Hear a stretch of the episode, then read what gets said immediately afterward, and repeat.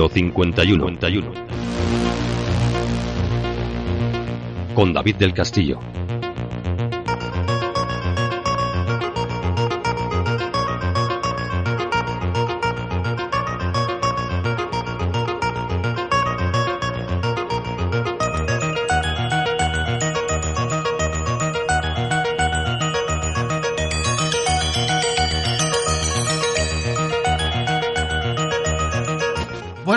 Buenas tardes y muy buenas noches. Bienvenidos a Misterio 51, bienvenidos una semana más a este ratito donde charlamos ustedes y yo, pues eso, de cosas que nos interesan, que nos llaman la atención.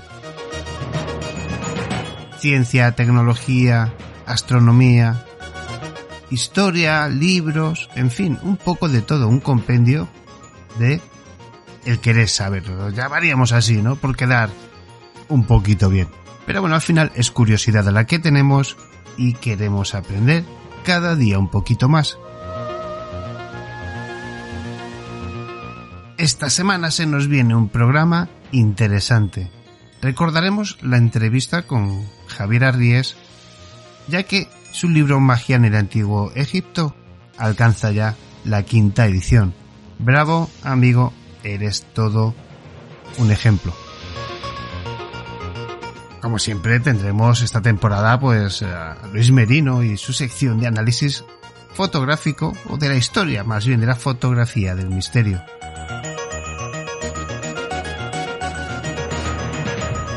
Antonio Ceniza y una nueva leyenda. Andoni Garrido y con su canal de historia de Pero eso es otra historia, seguimos aprendiendo con Roma.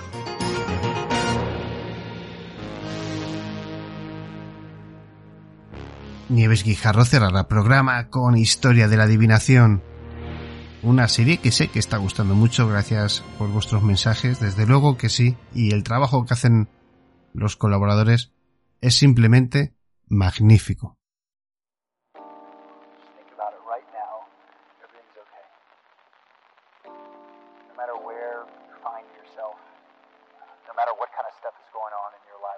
Pregunta obligada, ¿cómo ha ido vuestra semana? ¿Cómo estáis? ¿Cómo va esa increíble subida de sueldo del gobierno? Que madre mía, hay que echarse a temblar entre la subida de los impuestos, intereses varios, Euribor y estas cosas, la compra, esa cesta de la compra que cada vez pesa menos y cuesta más, la luz, el gas, el agua. Bueno, vivimos una época difícil, ¿eh? Difícil. Llevamos así ya muchos años, demasiados, y es que no nos dejan, no nos permiten levantar la cabeza.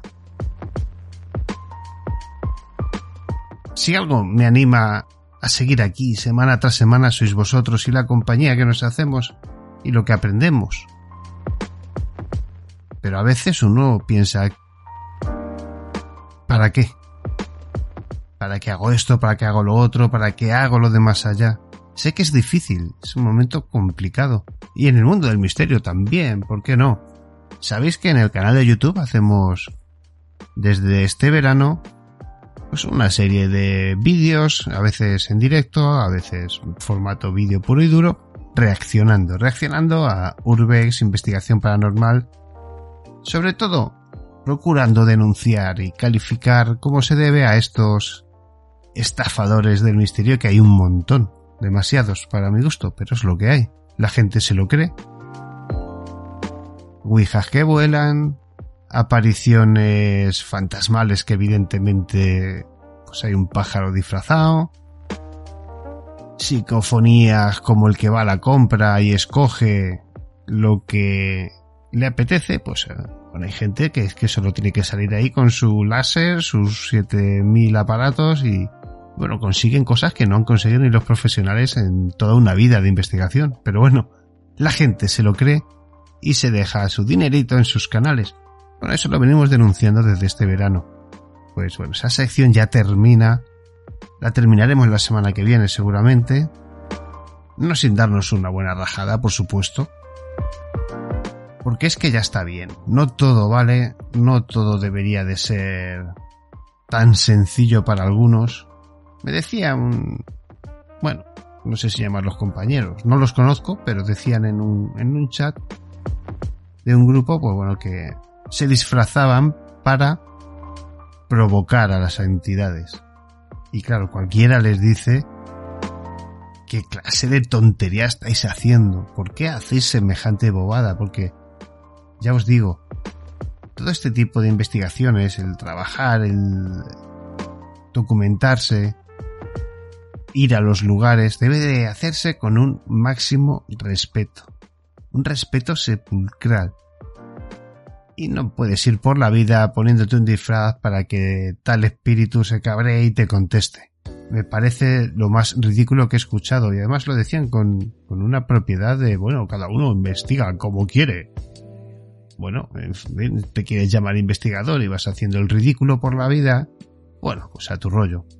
El problema es que todo eso llega a las redes, llega en forma de vídeos cutres y, y demás. Bueno, yo no recomiendo a nadie que se disfrace para hacer este tipo de cosas. Que quieres investigar, investiga. Que quieres hacerlo de una manera razonable, documentate, ve al lugar, conócelo de día, comprueba que sea un sitio seguro, Seguro porque ya sabéis que los edificios abandonados normalmente están en muy mal estado.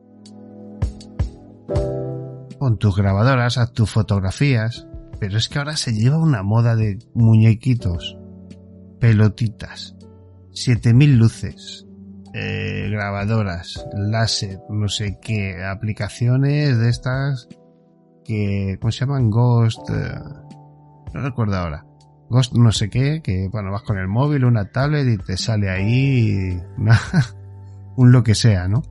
En fin, amigos. Está la cosa para, para, bueno, pues para cerrar el kiosco y salir corriendo. Así es que vamos a terminar. Vamos a terminar la semana que viene este tipo de vídeos porque, bueno, ya hemos visto, vamos, llevamos 42, 43 vídeos y yo creo que ya no tengo mucho más que añadir. Ya he dicho 1500 veces cómo yo entiendo más o menos cómo se deben de hacer las cosas en plan sencillo, económico y para disfrutar del trabajo que haces. Y yo creo que ya está. Porque seguir denunciando este tipo de cosas, lo único que consigues al final es que haya gente, como me decía uno, ¿no? Es que yo no comparto tus vídeos, no me caes bien porque criticas a fulanito o a menganito que es mi amigo. Pues mire usted, caballero, si hace una mierda de contenido, pues... Eh, y lo sube, pues está bajo crítica, igual que nosotros aquí en nuestro podcast o en YouTube.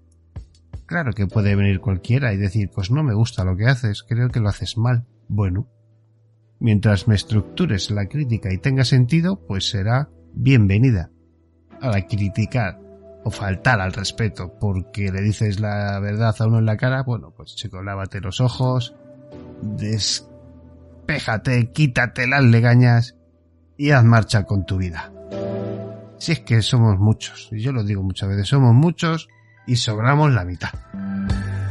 Bueno amigos, bienvenidos una semana más aquí a Misterio 51 Podcast. Ya sé que nos escucháis a través de un montón de emisoras. Estamos en Amazon Music, Spotify. Evidentemente el podcast nace en iBox. Pero bueno, a través de Podby, eh, podcast no sé cuántos, podcast más allá. Bueno, en fin, Edenes Radio.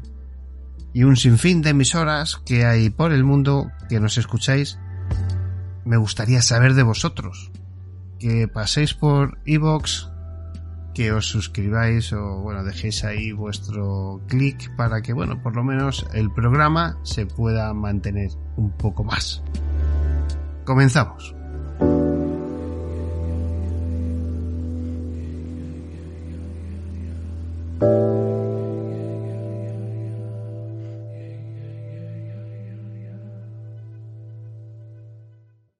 Estás escuchando, estás, estás escuchando. Misterio, Mis, mis, misterio 51. I step off the train. I'm walking down your street again. And past your door. But you don't live there anymore. It's years since you've been there. And now you disappear.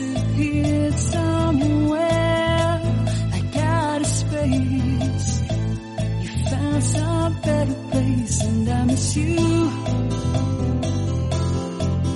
Like the deserts miss the rain, and I miss you. Oh, like the deserts miss the rain. And could you be dead?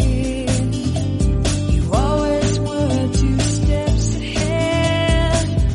Música para empezar el programa con un poquito eh, de ritmito. Vendrá con nosotros enseguida, en un minutito, Luis Merino con un nuevo capítulo de Historia de la Fotografía, del misterio.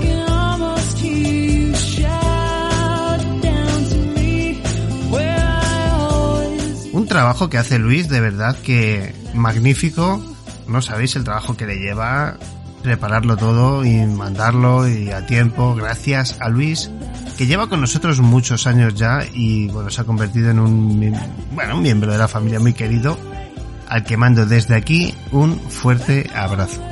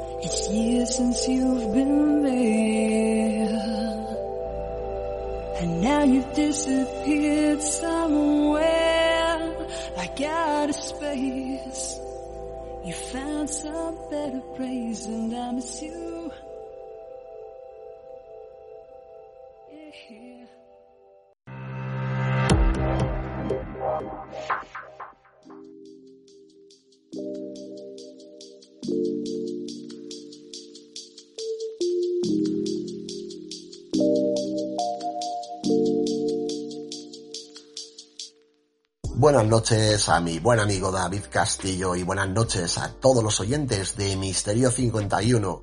Soy vuestro amigo Luis Merino y hoy vengo a hablar del pantallazo que se sacó en una cámara de vídeo del supuesto fantasma de Catalina Howard, la quinta esposa de Enrique VIII, conocido como el fantasma de Hampton Court, quien fue usada como ficha política por parte de su familia para salir de la miseria económica en la que se encontraban sumergidos. La muy joven consorte terminó envuelta en una serie de intrigas políticas que culminaron en su asesinato, siendo condenada a morir por supuestamente haber cometido adulterio. 500 años marcan una gran diferencia, y hay que ponernos en el contexto de la época para tratar de entender lo sucedido con Howard. Ella fue la sobrina del duque de Knockford, y era hija de los aristócratas Joyce Culpeper y Lord Edmund Howard. Además, era prima segunda de Ana Bolena, la segunda esposa de Enrique VIII. El matrimonio que tuvo con el monarca fue más por convivencia que por amor. Se rumoreaba que la chica estaba enamorada de un primo lejano llamado Culpeper, y que tampoco se casaría con un hombre como Enrique, quien había decapitado a su prima querida. Es más, la chica decía lo siguiente, la que se case con el rey debe tener dos cabezas, una para conservarse viva y la otra para ser decapitada por él. Catalina no gozaba con las mismas ventajas académicas que poseían sus predecesoras. Tampoco contó con el apoyo materno, pues su madre murió estando ella muy joven y fue lanzada en el mundo de la corte real sin guía apropiada.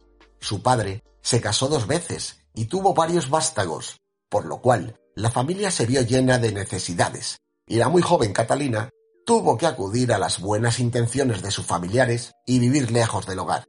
Thomas Howard, duque de Norfolk, le dio la oportunidad a Catalina de trabajar como dama en la corte para la cuarta esposa de Enrique VIII, Ana de Cleveris. Su juventud y atractivo cautivaron al rey, quien no perdió el tiempo en divorciarse y casarse con Howard. Al ser tan joven y no contar con la guía necesaria, no pudo ganarse el favor de los miembros del palacio, al punto que inclusive tuvo roces con la hija mayor de Enrique, la joven María. El matrimonio de la pareja fue fugaz y lleno de momentos alegres, que luego se transformaron en sospechas y maquinaciones para deshacerse de la joven reina. Nos vamos al apartado de acusaciones, juicios y condenas. Como en toda historia hay varias versiones. Unas dicen que la chica era bastante promiscua desde muy joven y que tuvo relaciones con hombres bastante mayores que ellas.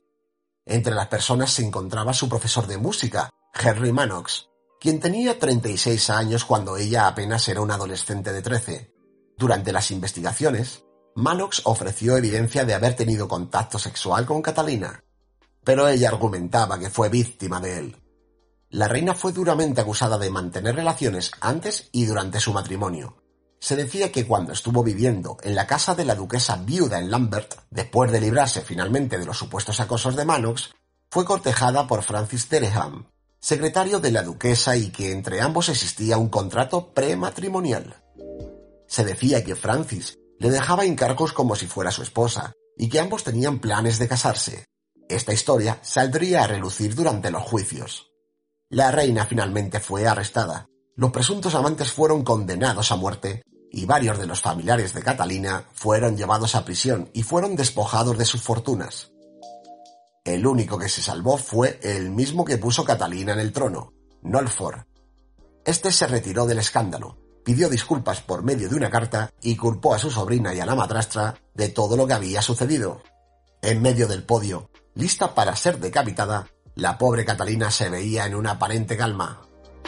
En un discurso pidió disculpas y misericordia para los miembros de su familia, y mencionó que merecía la muerte por haber traicionado al rey, quien siempre había sido bueno con ella. Y vayamos al asunto que nos concierne, las presuntas apariciones y solo una posible explicación.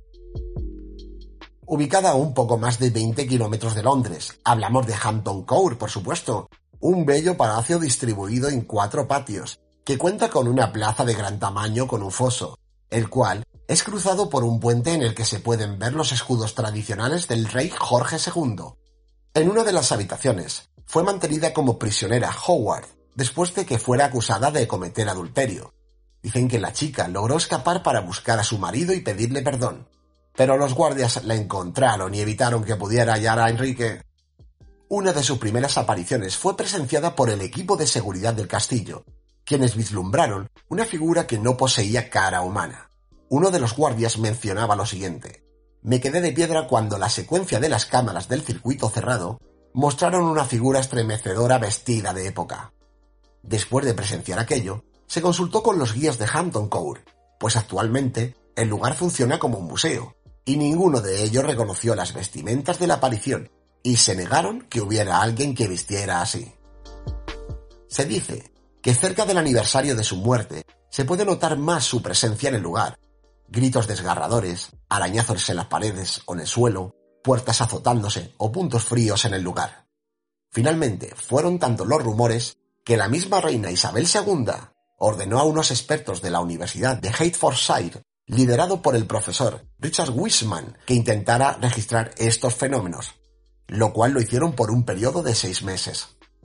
Ya pasado el tiempo, Dicen que lo único que se pudo concluir fue que los puntos fríos eran ocasionados por una corriente fría, pero de lo demás no se ha sabido nada hasta el momento.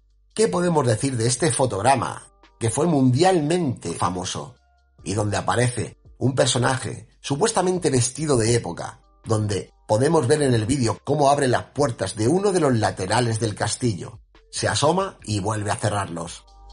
A pesar de que no es una fotografía y estamos hablando de un pantallazo o de una secuencia de pantallazos automáticos con movimiento y por lo tanto no podríamos analizar estos fotogramas igual que si fueran fotografías reales, sí podemos concluir, al menos desde nuestro punto de vista, que la supuesta figura emite sombra. Por lo tanto, tendríamos que estar hablando de una persona de carne y hueso que abrió, se asomó y cerró las puertas. Pero de ser así, ¿quién era esta persona? Bueno, pues ha habido muchos comentarios al respecto.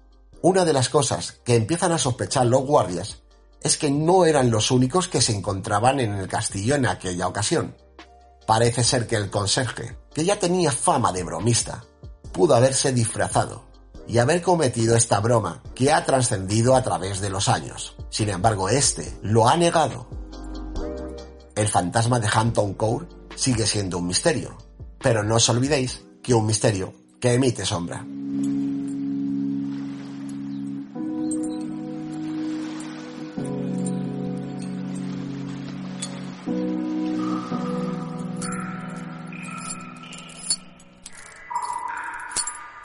Misterio 51.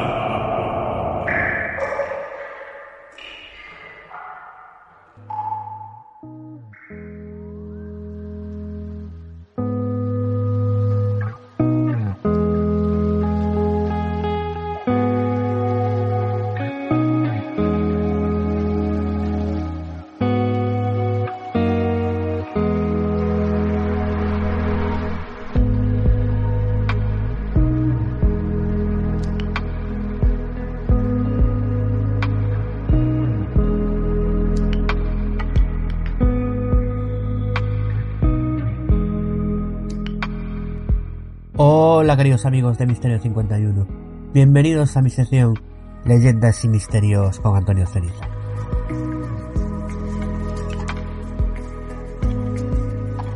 Hoy volvemos con leyendas españolas, en concreto con una leyenda que a mí me fascina y me apasiona. De hecho, tengo que reconocer que es una de mis favoritas. Se trata de la leyenda de la Tragantía.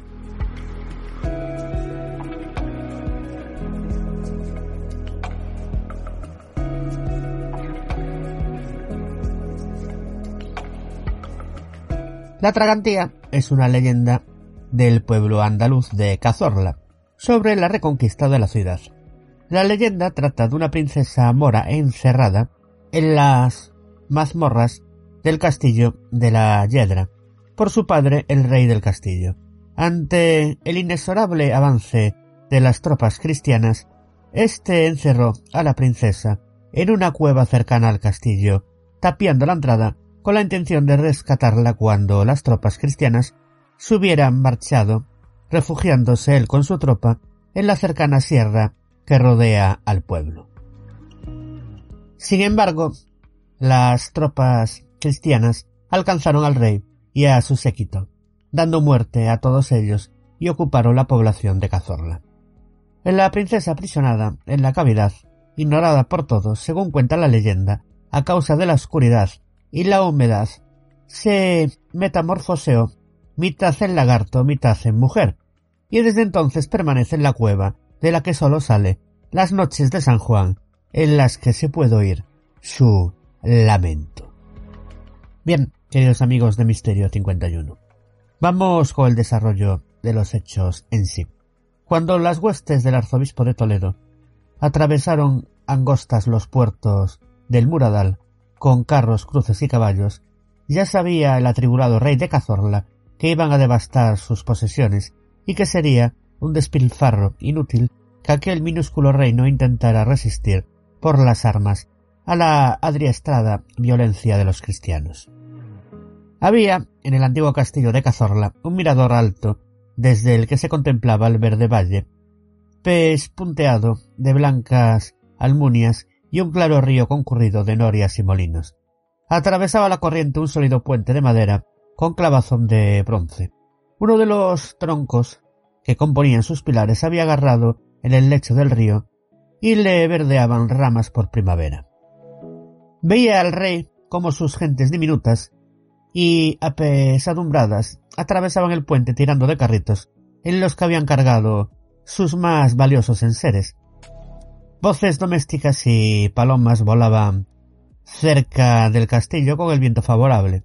En lo alto, coronando de verde y de gris el valle, se veían como un tapiz los pinares de la sierra de Segura. Bien sabía el desdichado rey de Cazorla la suerte que esperaba a su menguado reino. Como dos años antes hicieran en Quesada, los cristianos entrarían a sangre y fuego y devastarían todo lo que no pudieran rapiñar. Talarían árboles y viñedos, con teas de lino y alquitrán pondrían fuego al pueblo y a las blancas almunias, arrasarían los sembrados, arruinarían las norias, cegarían los pozos y las acequias, aportillarían las cercas y dejarían tras de sí sus caballos un rastro de ruina y desolación, cuando regresaran a sus tierras cargados de despojos y arrastrando atónitas cuerdas de cautivos. El rey de Cazorla había tomado las medidas que cumplen a un buen gobernante preocupado por el bien de su pueblo. Permitió el éxodo de sus súbditos hacia tierras más seguras de las que podrían regresar cuando el peligro hubiese pasado.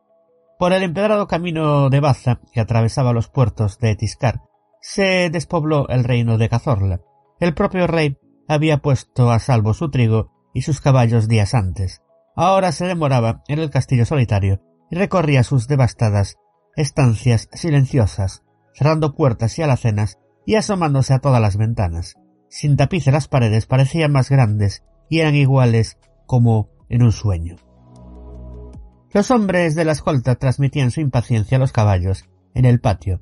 Iban recelosos de que las avanzadas de los cristianos alcanzasen el valle antes de que ellos hubiesen tenido tiempo de ponerse a salvo. Ignoraban que el desdichado rey tenía un motivo para retrasar la salida. Había decidido que su hija permaneciera en el castillo, oculta en unas secretas habitaciones subterráneas cuya antigua existencia sólo él conocía. aunque la dejaba bien provista de alimentos y lucernas de aceite y de todas las otras cosas necesarias para no sentir incomodidad alguna en los pocos días que dudaría su reclusión. El atribulado anciano no acababa de resignarse a partir. Cuando el rey de Cazorla atravesó a galope tendido el ruidoso puente de madera, seguido de media docena de sus fieles, no había en todo el valle una chimenea que humeara en medio de la perfecta quietud. Sus vasallos estarían a salvo. El lo. El helado zumbido de un proyectil taladró el aire cristiano que tiene las mañanas en Cazorla, y una emplumada vara atravesó el cuello del rey y lo derribó sobre los maderos. La punta le salía roja por las vértebras. Un grupo de ballesteros surgió del herbazal de la ribera apuntando con sus armas al grupo fugitivo. Pareció que el rey quiso decir algo antes de morir, pero el hierro le había cegado la voz. Se levantaba el sol dándose prisa en hacer su larga carrera del día de San Juan. Una hormiga empezó a subir por la mano del cadáver. Los cristianos no devastaron el valle, se establecieron en él y lo poblaron con sus ávidos colonos traídos de lejanas tierras. Pronto volvió el humo a las chimeneas y el laborioso sonido a las norias y a las herrerías y las alegres canciones a las eras. En el húmedo subterráneo había varias estancias unidas por un angosto pasillo y por un silencio perfecto. Pilares de piedra sostenían el techo de las mayores. El salitre reinaba sobre el granito de los muros. En algunos había lápidas con inscripciones paganas. Dentro de un nicho excavado en la roca un goteo quería remedar a una fuente. Con siglos de paciencia, había labrado un pozuelo en la losa del suelo. Las tinieblas del subterráneo no toleraban noches ni días. Con un misericordioso candil en la mano, vagaba la princesa por sus breves dominios, muriéndose de angustia cada vez que quería escuchar un ruido. A la zozobra de las primeras horas sucedió la resignada paz de la prisionera, y luego su desesperación y su locura cuando comprendió que el mundo se había olvidado de ella. Las provisiones acabaron. La lámpara extinguió su luz con un chisporroteo. Atarida de frío, quizá porque ya llegaba el invierno, y allá fuera el río arrastraba tortas de nieve montañera, la infeliz se dispuso a morir debajo de las mantas de su oscuro lecho. Durmió o creyó dormir un espacio de tiempo frecuentada por atroces pesadillas. Cuando despertó sentía en el hervor de una fiebre las piernas heladas y doloridas. Quiso frotarlas con las manos.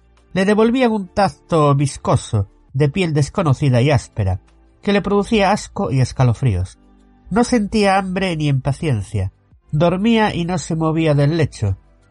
Sin horror ni sorpresa, aceptó en su cuerpo el lento prodigio de mudarse en serpiente, hasta la adolescente redondez de las caderas. Retaba por sus tinieblas entre silbos a los pilares que sostenían el techo.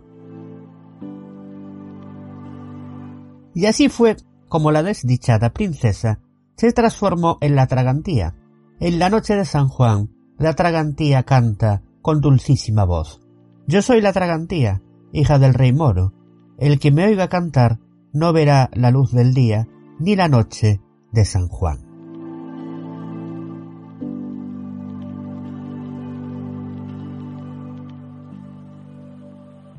Si un niño escucha esta canción, el monstruo lo devora. Por eso la gente menuda procura irse a la cama y estar dormida muy temprano. En una torre del castillo de Cazorla hay una pesada losa con una argolla de hierro que nadie se ha atrevido a levantar. Se dice que es la entrada, seguida de una larguísima escalera angosta que lleva al subterráneo donde el rey de Cazorla ocultó a su hija. A un postigo del mismo alcázar le llaman de la Tragantía y a una solitaria cueva que está en el camino de Montesino. Y esta es la triste historia de la Tragantía, mis queridos amigos y oyentes de Misterio 51.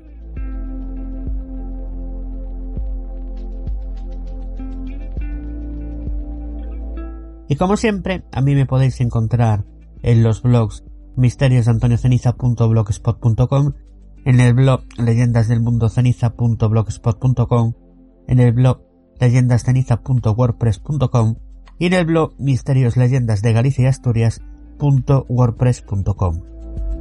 También me podéis encontrar en mi propia página web, la de Antonio Ceniza, que es antonioceniza.6t.net. Y como no, en dos programas que codirijo como son Marín y Ceniza Misterios Podcast Radio y Misterios de las Noches Gallegas Podcast Radio. También en mi propio programa que dirijo y presento, que se llama Ceniza da Morte Podcast. Un fuerte abrazo al director y presentador David Castillo y al resto de mis compañeros y compañeras. Y como no, a ustedes, queridos amigos y oyentes de Misterio 51. Y nosotros nos escuchamos en el próximo programa.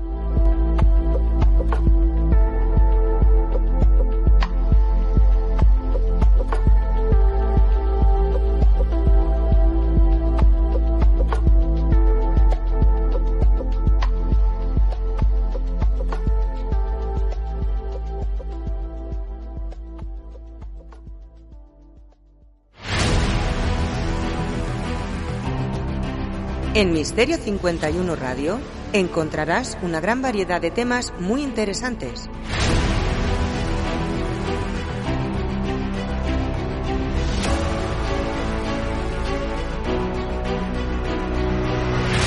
Todo ello contado y explicado por los mejores en su campo. Sin censura. Sin cortes.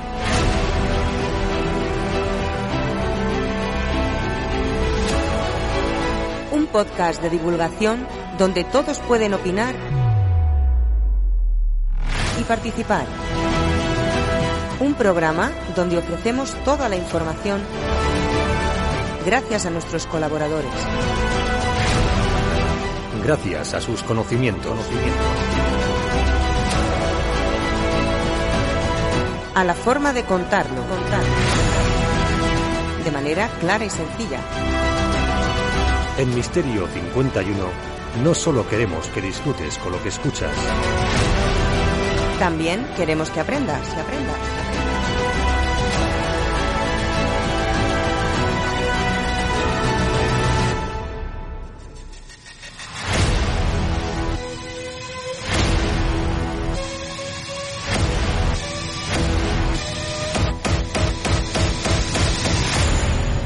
Misterio 51 Radio. Un podcast para todos. La siguiente historia tiene lugar entre el año 509 y el 275 a.C.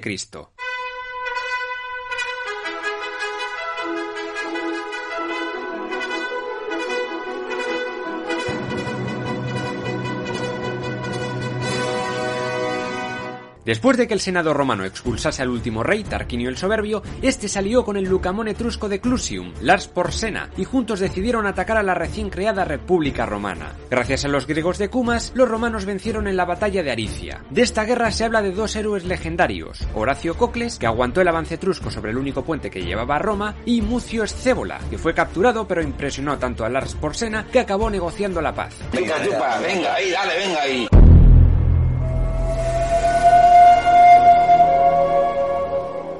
Con paz en la zona del Lacio, los romanos pudieron poner en marcha todas las reformas para democratizar un poquito sus instituciones. Ya no iba a haber un rey, sino dos cónsules gobernando a la vez. Estos eran elegidos anualmente y tenían el poder de vetarse entre ellos. Con esto ninguno podría acaparar el poder absoluto. La cosa es que sí que esta gente contemplaba el cargo de dictador, que duraba seis meses no prorrogables y solo para casos de extrema gravedad. El caso es que estos cónsules tenían bastante poder, dirigir al ejército, alistar tropas, convocar al Senado y las asambleas, nombrar sacerdotes, proponer leyes, promulgar edictos. Tras los cónsules, la siguiente magistratura más importante fue la de pretor. Durante los primeros años de la República, los cónsules fueron llamados pretores, pero luego se dividieron. También fue una magistratura anual, al principio de dos y luego de ocho. Sus competencias eran más judiciales, como nombrar jueces, aunque también podían sustituir al cónsul si éste estaba fuera. En el futuro, los excónsules y expretores podían llegar a gobernar las provincias del imperio bajo el cargo de procónsules o propretores. Después estaban los censores. Este cargo elegido cada cinco años se encargaba de hacer el censo, hecho cada lustro. Elaboraban la lista de senadores, quién podía ser o no, y hasta les vigilaban para que se respetaran las tradiciones y que no hubiera abusos de poder o corrupción. Claro que sí, guapi. También estaban los cuatro ediles, dos ediles curules patricios y dos ediles plebeyos. Eran una especie de alcaldes policía que también organizaban juegos y espectáculos de su propio bolsillo. Y también se encargaban del aprovisionamiento de trigo de la ciudad, la anona. Finalmente estaban los cuestores, quienes administraban el tesoro público de la ciudad y los archivos. Eran contables, básicamente. 1, 2, 3, 4, 5, 6. Todas estas magistraturas van a tener la potestas, es decir, el derecho a convocar y presidir el Senado, multar, realizar edictos, y tanto los cónsules como los pretores van a tener además el imperium, es decir, el poder de mandar al ejército, arrestar a gente, juzgar, hacer comicios y auspicios fuera de la ciudad. Además, ninguno cobraba por estos cargos. Ahora toca hablar de asambleas. La más importante era el Senado. Sus 300 miembros eran elegidos por los cónsules hasta el año 318 a.C., donde se decretó que fueran una atribución de los censores. Sus funciones eran aconsejar a los cónsules, ratificar decisiones de otras asambleas, fijar el presupuesto, declarar guerras, control de cultos, crear comisiones judiciales. Los senadores solo podían reunirse si los cónsules les daban permiso, y hasta el año 150 a.C. más o menos los plebeyos no pudieron formar parte de esta asamblea. El Senado había tres asambleas populares. Los comicios curiados de los que hablé en el episodio anterior seguían existiendo, pero con tan poco poder que casi desaparecieron. Los realmente importantes eran los comicios centuriados, donde votaban en el campo de Marte las 193 centurias en las que estaba dividida la población romana según el censo, en función de su riqueza. En estos comicios elegían a los magistrados superiores, cónsules, pretores y censores. También votaban guerras, alianzas, condenas a muerte, al ostracismo, votaban leyes. Esto de las centurias es importante porque estos comicios servían también para organizar al ejército. El ejército centuriado tuvo muchas reformas a lo largo de su historia. Al principio cada centuria estaba compuesta por 100 hombres y había solo dos legiones, bajo el mando de sendos cónsules, pero eso fue cambiando con el tiempo. Todos los ciudadanos varones tenían que alistarse y dependiendo de su renta tendrían un armamento mejor o peor, según las cinco clases sociales creadas por Servio Tulio. Pero algunos soldados pobres perdían dinero si se ausentaban de sus campos de cultivo durante el periodo que durase la guerra. Para paliar esto se creó una ayuda económica llamada estipendio. Qué bonito, ¿eh? Finalmente estaban los comicios tribales, donde la población, dividida en cuatro tribus urbanas y 31 rústicas, elegían a los ediles curules y a los cuestores, entre otros cargos, y también votaban leyes. Aunque esto de los comicios y asambleas pueda parecer muy democrático, en la práctica no lo era tanto. Si una persona vivía lejos de Roma y nadie le avisaba de que había sesión el martes, lógicamente no podía ir a votar. Bueno, votar, esa es otra. En los primeros siglos de la República se votaba por centuria, tribu o curia, y no por persona. Y además votaban primero las centurias más adineradas, y cuando tenían tenían mayoría se dejaba de votar, dejando a mucha gente pobre sin voto. Y claro, además la corrupción o el clientelismo podían hacer de las suyas con pocas dificultades. Nos está engañando, que no nos engañe, que nos diga la verdad. Toda la historia de Roma va a estar marcada por multitud de conflictos bélicos. El primero gordo fue la Primera Guerra Latina, que enfrentó a Roma con sus vecinos y la ciudad acabó siendo la líder de la llamada Liga Latina, un conjunto de ciudades de esta etnia. Casi a finales de esta guerra, en el 494 a.C., los plebeyos más ricos se hartaron de no poder participar en política. No podían tomar decisiones de cosas que a ellos les afectaba en gran medida, y encima los patricios acaparaban todo el ager publicus, es decir, toda la tierra cultivable. Eso era una putada, y encima muchos tenían que servir en el ejército, lo que les hacía perder ingresos y acababan endeudados. Aún no había estipendio. Así que todos estos plebeyos, unos comerciantes más ricos, otros agricultores más pobres, hicieron las maletas y se fueron a un monte cercano a Roma y crearon su propio estado. Tenían sus magistraturas propias y hasta una tríada de dioses para ellos, Ceres, Libera y Baco.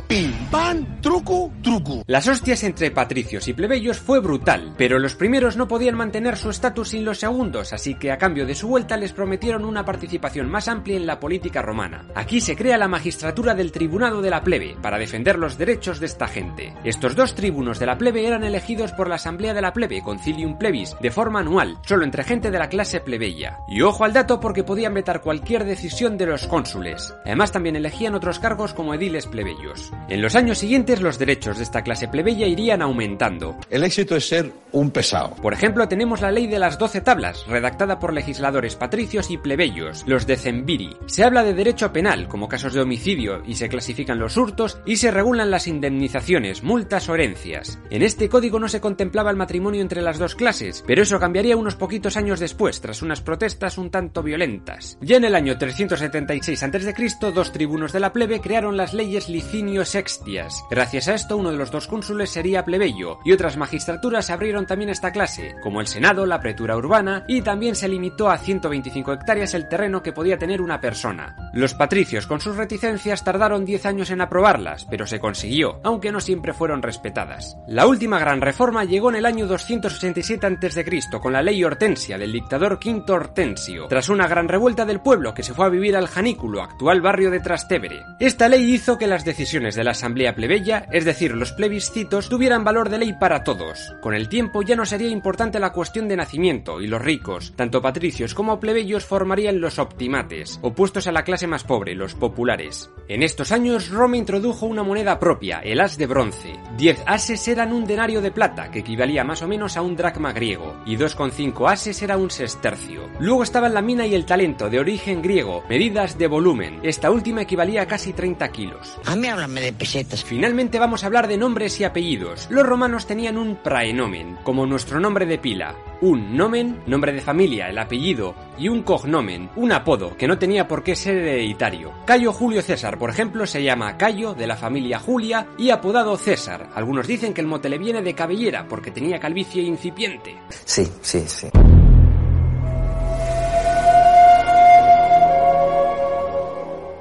Sin duda, los enemigos de la Liga Latina fueron la tribu de los ecuos, volscos, oscos y umbros que pastoreaban por los montes apeninos y asaltaban los carros por la vía salaria. Con el tiempo irían desapareciendo y asimilándose a la idiosincrasia romana. Los verdaderos enemigos de Roma eran los etruscos. Con ellos comenzaron tres cruentas guerras conocidas como las guerras contra Belles, la ciudad más importante de esta gente. La primera guerra contra Belles fue un desastre para Roma, pues durante la batalla de Crémera fue masacrada una familia patricia entera, la de los Fabio. Bueno, solo quedó uno que estaba en su casa. Además, los etruscos les quitaron la ciudad fronteriza de Fidenas, pero las cosas no iban a quedar así. Después de 40 años de relativa paz, el asesinato de varios embajadores romanos en Fidenas derivó en la segunda guerra contra Belles. Este conflicto permitió a Roma recuperar su querida Fidenas, vender a sus ciudadanos como esclavos y paz y calma por 20 años. Pero es que con Belles a pocos kilómetros de Roma la amenaza continuaría, así que durante la tercera guerra contra Belles la asediaron durante más de una década hasta que por fin cayó. Con Belles destruida, Roma se expandió un poco por el Lacio, saliendo de su zona de confort. Un pequeño paso para Roma, un gran paso para la cultura occidental. Los etruscos seguirían molestando de vez en cuando, pero curiosamente se aliaron con los romanos alrededor del 390 a.C.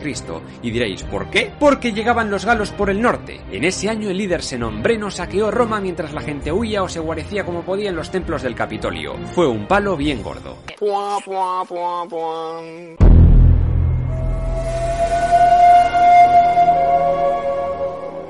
Tras echar a los galos, Roma necesitó bastante tiempo para recuperarse. Hubo una reforma urbanística potente y se construyeron murallas alrededor. Las luchas esporádicas contra itálicos y sobre todo con la ciudad etrusca de Tarquinia se sucedieron hasta el año 343 a.C., cuando comenzó la primera de las tres guerras samnitas, que acabarían con Roma dominando todo el centro de Italia. Por un lado, los romanos se aliaron con los griegos de Capua cuando los samnitas comenzaron a acercarse peligrosamente a las zonas griegas de la Campania, y así comenzó la primera guerra samnita. Los romanos ganaron y se firmó una paz que no gustó mucho a sus aliados latinos de la Liga y estalló la Segunda Guerra Latina. La victoria romana hizo que la Liga se fuese a tomar por culo y que todo el territorio latino del Lacio pasara a ser Roma en el año 338 a.C. Estos latinos se pasarían más de dos siglos reclamando los mismos derechos que los romanos y lo conseguirían, ya lo veremos. Roma tomó ciudades como Cumas, Neápolis, actual Nápoles, Capua, Ancio. Mientras tanto, los etruscos perdían toda la fuerza que les caracterizó en los siglos anteriores. Etruria ya no era la reina del mambo en Italia y al otro lado del mar Jónico, un joven Alejandro Magno empezaba a conquistar Persia. No pares, sigue, sigue. El resentimiento de los samnios derivó en una segunda guerra samnita que duró más de 20 años. Roma fue derrotada en muchas batallas, la más célebre la batalla de las Orcas Caudinas, donde los pobres soldados acabaron acorralados en un desfiladero y tomados como rehenes. Tras esta batalla se decidió abandonar la táctica oblítica griega y crear la legión romana que todos conocemos. Yo soy mm, cinturón negro karateca. Aquí entra en juego la táctica manipular. Los manípulos eran unidades más maniobrables y flexibles de soldados. En cada legión, comandada por un cónsul, había 30 manípulos de 120 soldados cada uno, dividido a su vez en dos centurias de 60 hombres comandadas por un centurión, y junto a él su segundo, el optio.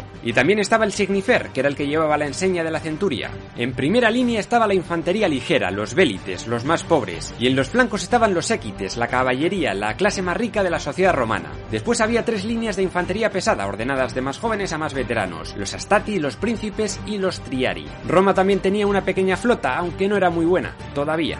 ¡Que nos vamos a ahogar! Además, el cónsul Apio Claudio creó la Vía Apia, una carretera que conectaba Roma con Capua y otros pueblos de la Campania. Con ello logró mejorar las comunicaciones y la rapidez para mover a sus tropas. Gracias a ello ganó la guerra y Roma duplicó su tamaño, logrando una salida al mar Adriático. Como curiosidad, este tipo construyó el primer acueducto de Roma, el Aqua Apia.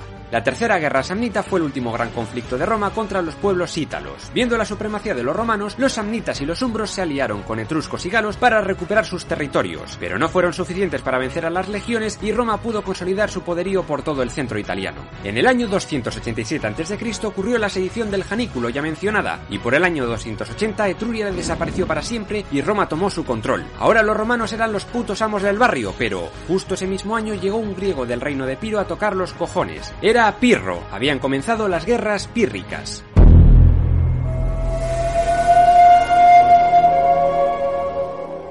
Las guerras pírricas empezaron por un conflicto diplomático regional. Roma y la colonia griega de Tarento habían pactado nada de barcos en el Golfo de Tarento, todo correcto, pero luchando contra los lucanos, los romanos enviaron algunos barcos que fueron hundidos por los tarentinos. Roma le declaró la guerra y Tarento pidió ayuda a Pirro de Piro, que tenía ganas de ser el Alejandro Magno de Occidente. La historia, en cambio, le recordaría por dar nombre a las victorias pírricas, es decir, ganar una batalla pero con tantas bajas que casi era una derrota. Él mismo dijo, una victoria más como esta y nos vamos a tomar por culo. Una de ellas fue la batalla de Heraclea, donde los romanos se acojonaron porque no habían visto nunca elefantes. Debieron de flipar mucho. Tras eso, Pirro intentó negociar con Roma un reparto de Italia, pero senadores como Apio Claudio dijeron que nanay, y la guerra siguió. Pim, pam, pim, pam, pum, bueno. Luego la ciudad de Siracusa pidió ayuda a Pirro contra Cartago, y este acudió a Sicilia. Los cartagineses entonces se aliaron con Roma, y Pirro, viendo cómo muchas de las colonias griegas apichonaban y desertaban, acabó largándose de allí. Esta guerra acabó con la batalla de Benevento. Gracias a los consejos de los púnicos, los romanos lograron derrotar a los elefantes griegos lanzándoles flechas y hasta cerdos prendidos en fuego. Los paquidermos se volvieron locos y comenzaron a destrozar a las tropas epirotas. ¡A tu casa! Muchas colonias griegas fueron cayendo en manos romanas, como Tarento o Brindisi, que se convertiría en un puerto muy importante. Para el año 270 a.C., toda la península itálica pertenecía a Roma. Ahora solo quedaba un gran enemigo amenazando sus fronteras, Cartago. El objetivo de este canal es resumir toda la historia de la humanidad de principio a fin. Si quieres descubrir qué pasó en el pasado para que el presente esté tan jodido, te sugiero que te suscribas. Hazte fan de la página de Facebook del canal para que no te pierdas los nuevos episodios. Y si quieres apoyar al canal y acceder a episodios exclusivos, visita el Patreon de Pero eso es otra historia.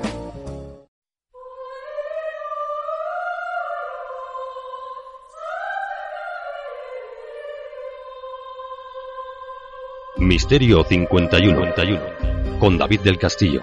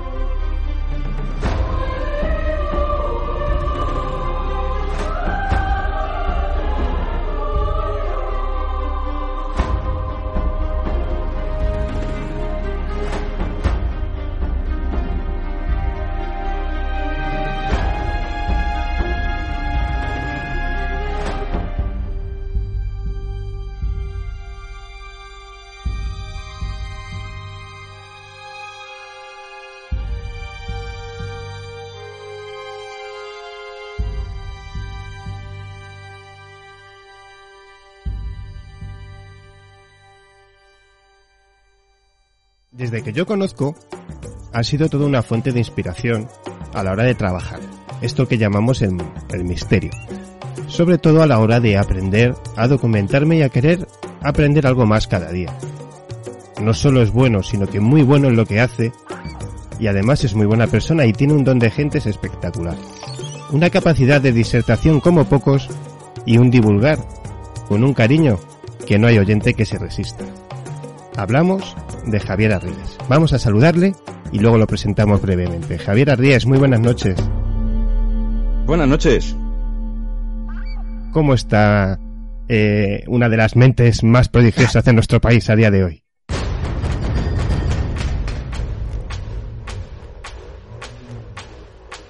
Bueno, una, una mente destrozada. Después del año académico, ya sabes, vida de profe. Empezamos muy bien con mucha fuerza, pero cuando acabamos estamos ya con una única neurona y temblando. Nada, bien, bien, bien. Ahora ya en, en el veranito y eso, pues mejor, recuperando fuerzas. Bueno, los chicos han respondido, muchos aprobados. Me han dado disgustos como siempre, pero bueno, la cosa, el balance final no ha sido malo del todo. Pensé que iba a ser peor, así que nos daremos con un canto en los dientes. Bueno, yo me imagino, eh, por, por mis hijos, que, que quizás cuando uno tiene un año malo porque los chavales no, o lo- bueno, los chavales o la gente ya más adulta no responde bien porque suspende, eh, un profesor lo, lo- lo llega a pasar mal, ¿verdad? Una cosa te digo, cuando estamos de exámenes estoy yo más nervioso que ellos. Es decir, tú lo ves bastante más tranquilos y yo estoy apurado, atacado, a ver cómo, cómo lo van a sacar. Claro, claro que lo pasas, que lo pasas mal, evidentemente. Sí, si te gusta tu trabajo, sí, no, para mí no son solo números. Yo luego los veo a lo mejor y los que salen y han estado trabajando o haciendo prácticas, me llaman, eh, profe, no sé qué, hablamos, me cuentan que están trabajando y claro, para mí es una, es una satisfacción inmensa. Por supuesto que te, te- te preocupas por ellos y, y mucho. Y estás siempre continuamente a ver cómo, cómo puedes rescatar a los insalvables, aparentemente insalvables, y en, y, en, y en cómo pueden pasar a la siguiente, claro. Pero bueno, ya te digo, el balance ha sido bastante mejor de lo que pensaba, porque este añito ha sido un poco raro aquí en la Comunidad de Madrid y, y bueno, lo han puesto bastantes trabas en cuanto a fechas de exámenes y cosas por el estilo, pero bien, bien. Bueno, pues me alegro mucho y además, eh, qué buen profesor nos hemos perdido algunos. Pro- procuro no imitar los ejemplos de los malos profesores que he tenido, que eso se aprende. Y oye, pues por lo menos tratar de, de- de hacer lo que das, la materia que das, pues lo más Yo es una atractiva pelea posible. Es una pelea que tengo, ¿no? Sobre todo porque veo que, que en- eh, cuando yo hablo con vosotros, pues lo que sé, el otro día hace poco con Jesús Callejo y demás, Mm. sois personas que no solo habláis bien, ¿no? O tenéis unos conocimientos, sino que da- eh, eh, la información que dais la dais con mucho cariño y eso hace que el oyente en este caso, o el aprendiz, en, eh, el estudiante, eh, encaje mucho mejor la información, con lo cual, oye, ahí hay medio trabajo hecho sin tener que, que meterle todo un libro entero en la cabeza, ¿no? Todo ese Mm. material que nos obliga el Estado. Claro, no, la idea es eh, sobre todo crear curiosidad, es decir, tú sueltas una serie de datos, lo haces de manera amena y sobre todo, si tú estás emocionado por lo que cuentas, transmites esa emoción al que te está oyendo y le animas a que, oye, qué interesante esto, a que busque más, ¿no? La, la, cosa es que busquemos entre todos, la cosa es animar a la gente a que no se quede solamente apaga el, el transistor, apaga el, se queda con el final del programa, no, que siga, que continúe, que busque. Esa búsqueda yo creo que es la que nos los mantiene vivos. Pues ya te digo, sigo diciendo que menudo profesor nos hemos perdido algunos. Bueno, vamos a continuar presentando a Javier brevemente porque el que no conozca hoy día a Javier, mala cosa. Javier Arries es nacido en Madrid en 1963, todo un chaval. Es licenciado en Ciencias Físicas por la Universidad Complutense de Madrid en la especialidad de Física de la Tierra y del Cosmos. En la actualidad trabaja como profesor de informática y con anterioridad ha desarrollado labores como programador y administrador de redes y bases de datos. Desde muy temprana edad se sintió atraído por la física y la ciencia en general, pero también por el mundo y la fenomenología de lo anómalo y del pensamiento mágico. Una afición que en su momento le llevó a investigar y conocer desde dentro y de primera mano lugares, personajes y grupos relacionados con la cábala, la magia, la alquimia, la brujería o el chamanismo. Fruto de ese interés, a lo largo de más de 40 años de investigaciones personales acerca de lo heterodoxo, la antropología y la historia insólita y menos conocida, son seis para siete libros publicados hasta la fecha y una extensa cantidad de artículos publicados desde 1995 como colaborador en revistas especializadas como Karma 7, Año Cero, Más allá de la ciencia y alguna que otra que ya no está. Bueno, Javier, lo primero darte las gracias por estar con nosotros hoy aquí y vamos directamente al meollo del asunto para que no nos falte tiempo y ya verás por qué lo digo, porque la gente se va a enganchar mucho a lo que vamos a, a contemplar hoy. Lo que hoy nos trae aquí, y me quiero centrar en este principio sobre todo, es en el chamanismo. Objetos malditos y magia en el antiguo Egipto. Pero empezamos por el chamanismo. El chamán, la Pachamama, son términos a veces que suenan lejanos, a tierras muy alejadas de todo lo moderno. Pero quizás, y solo quizás estemos ante un salto de calidad y no solo de tecnología, sino en cuanto a la fe y el regreso al contacto con nuestro planeta. ¿Lo percibes así? ¿O es solo un espejismo aderezado con una crisis mundial de ideas aparte de económicas?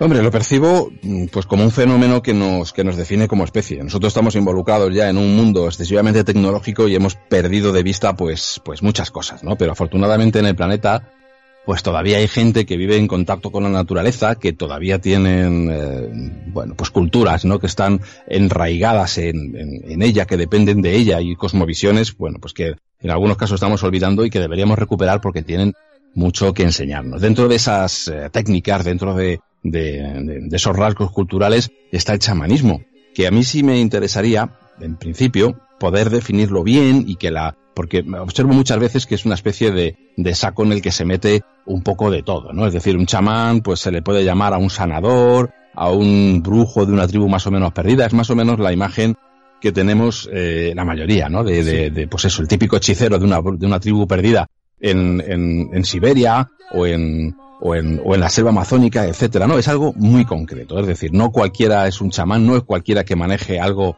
eh, sagrado es un, es un chamán. ¿Qué es un chamán realmente? Es eh, Mircea Eliade, que es uno de los, de los autores en este, en este tema, pues para mí de los, de los, de mis favoritos, lo definía de una manera muy clara. Es un técnico del éxtasis. Es alguien que es capaz de, con su conciencia, abandonar la realidad ordinaria, el mundo cotidiano, el mundo de lo que vemos, de lo que perciben nuestros sentidos, e ir a esos hipotéticos otros mundos en los que viven pues otras entidades, incluidos nosotros mismos, los espíritus de animales, etcétera, y de ahí obtiene información. Es decir, es alguien que voluntariamente, utilizando diferentes técnicas, como ya veremos, es capaz de trascender su propio cuerpo y de moverse en esas otras realidades, tanto por encima como por debajo, ¿no? En los submundos como en, en, en, en los mundos celestiales. Esa sería eh, prácticamente la definición de chamán. El resto, pues puede venir añadido. Algunos chamanes, por ejemplo, ejercen de sacerdotes, pero un sacerdote no es un chamán. Un sacerdote eh, no entra en un estado alterado de conciencia. Cuando entabla, por decirlo así, algún contacto con la divinidad, lo que está haciendo es rogar, hacer sacrificios, etcétera, pero se mantiene en un estado de conciencia como el nuestro. El chamán no. El chamán opera en un estado de conciencia alterado y supone tanto él como su gente creen que están moviéndose en una realidad aparte. Es esa un poco lo que le define, ¿no? Esa capacidad de moverse a través de los mundos. Sí, eh, yo quería comentarte sobre todo cuando hablabas de, de lo que es el chamán, porque yo creo que en esto el cine tiene mucha culpa, porque claro, Mm. hoy día la televisión, el cine, es muy fácil darle una imagen que no es a, a- a lo que tú quieras exponer, ¿no? En ese tipo de formatos. Pero es un poder que tenemos que decir que es lo más antiguo que conoce el hombre. De hecho, en todas las culturas, las similitudes son increíblemente importantes. O sea, son casi semejantes en casi todo lo que chamanes, brujos, etcétera, se podrán llamar de muchas maneras. Pero las similitudes de culturas completamente distintas, ajenas entre sí, son casi clavadas, ¿no? Mm, Sí, efectivamente. Eso es lo que un poco pues te, te deja sorprendido, ¿no? Cuando empiezas a, a investigar en estos, en estos asuntos. La palabra chamán, en principio, ya para ir delimitando más el tema todavía, la palabra chamán procede del tungús, que es una lengua que se habla por parte de los pueblos uraloaltaicos. Estamos refiriéndonos, para situarnos un poco geográficamente, pues en Asia, ¿no? En esas zonas que son eh, la parte eh, extrema de Siberia, Mongolia, etcétera. En esos territorios, en esas latitudes, pues vive gente que suele llevar una vida nómada y la palabra chamán eh, pues es la que utilizan algunos de esos pueblos. Otros utilizan otras muy diferentes. Es decir, cuando hablamos, por ejemplo, de un chamán eh, norteamericano, él no nos va a entender así. Él tendrá su propio nombre. Por ejemplo, entre los Lakota, eh, lo que nosotros conocemos como Sioux, ellos se conocen a sí mismos como Lakota, será un Wikasawakan, un hombre sagrado, Sí. ¿no? Y cada cultura pues tiene su forma de denominarlo. Es decir, la palabra chamán la utilizamos para todos, pero en realidad, concretamente, pues mm, se refiere a, estas gentes uraloaltaicas, ¿no? Pero bueno, lo que hacen unos y hacen otros es suficientemente similar como para poder definirlos y meterlos, eh, etiquetarlos del mismo modo, ¿no? Todos estos hombres sagrados de todas estas culturas resulta que tienen esa capacidad, como decíamos antes, de volar hacia los eh, cielos más altos y de, eh, de introducirse en los, en los territorios que están por debajo del subsuelo, en, el- en los mundos tónicos, en los mundos subterráneos, y todos más o menos utilizan técnicas muy parecidas, ¿no? Que es lo, lo realmente curioso. Y técnicas que, como bien decías antes, parecen encontrarse, pues, eh, prácticamente eh, desde que somos de especie. Es decir, en las, en las cuevas, por ejemplo, que hay en el sur de Francia, en algunas que tenemos también en la cornisa cantábrica, en esas grutas ya aparecen dibujos de personajes que están eh, como disfrazados de animales, que llevan, por ejemplo, pues una máscara de bisonte, con, con toda la piel, de ciervo, a veces disfrazados de pájaros y que parecen estar en actitudes danzantes. A su alrededor pues hay todo tipo de, de parafernalia, arcos pequeños por ejemplo que no son útiles para cazar sino que parecen eh, realizar algún tipo de, de rito. En otras, en otras ocasiones aparecen como postrados, ¿no? Como si su cuerpo físico estuviera ahí y ellos estuvieran volando. Así que parece que es algo que, eh, que bueno, que tiene una antigüedad pues tremenda. Parece que es algo que parte de la época en la que éramos cazadores y recolectores. Y es como digo una técnica, es decir, no es un sacerdote, no es un profeta, eso también existiría en estos pueblos, evidentemente tendrían una religión, tendrían unos sacerdotes que se encargarían de hacer de intermediarios entre el pueblo y, las divinidades, aplacarlas, etcétera. Pero luego aparte está esta gente, estos técnicos que son capaces de hacer esto y a los cuales se le consulta para para cosas pues muy eh, muy prácticas, por ejemplo. En estos en estas rutas, por ejemplo, pues eh, podemos imaginar que el chamán está buscando territorios de caza o está buscando recursos naturales para cuando vuelve de su viaje poder comunicarle a la gente dónde están esos recursos y facilitar, por ejemplo, la caza, facilitar también la curación de, de alguien, etcétera. Y aparece, como digo ya, pues en esas eh, cuevas de- de-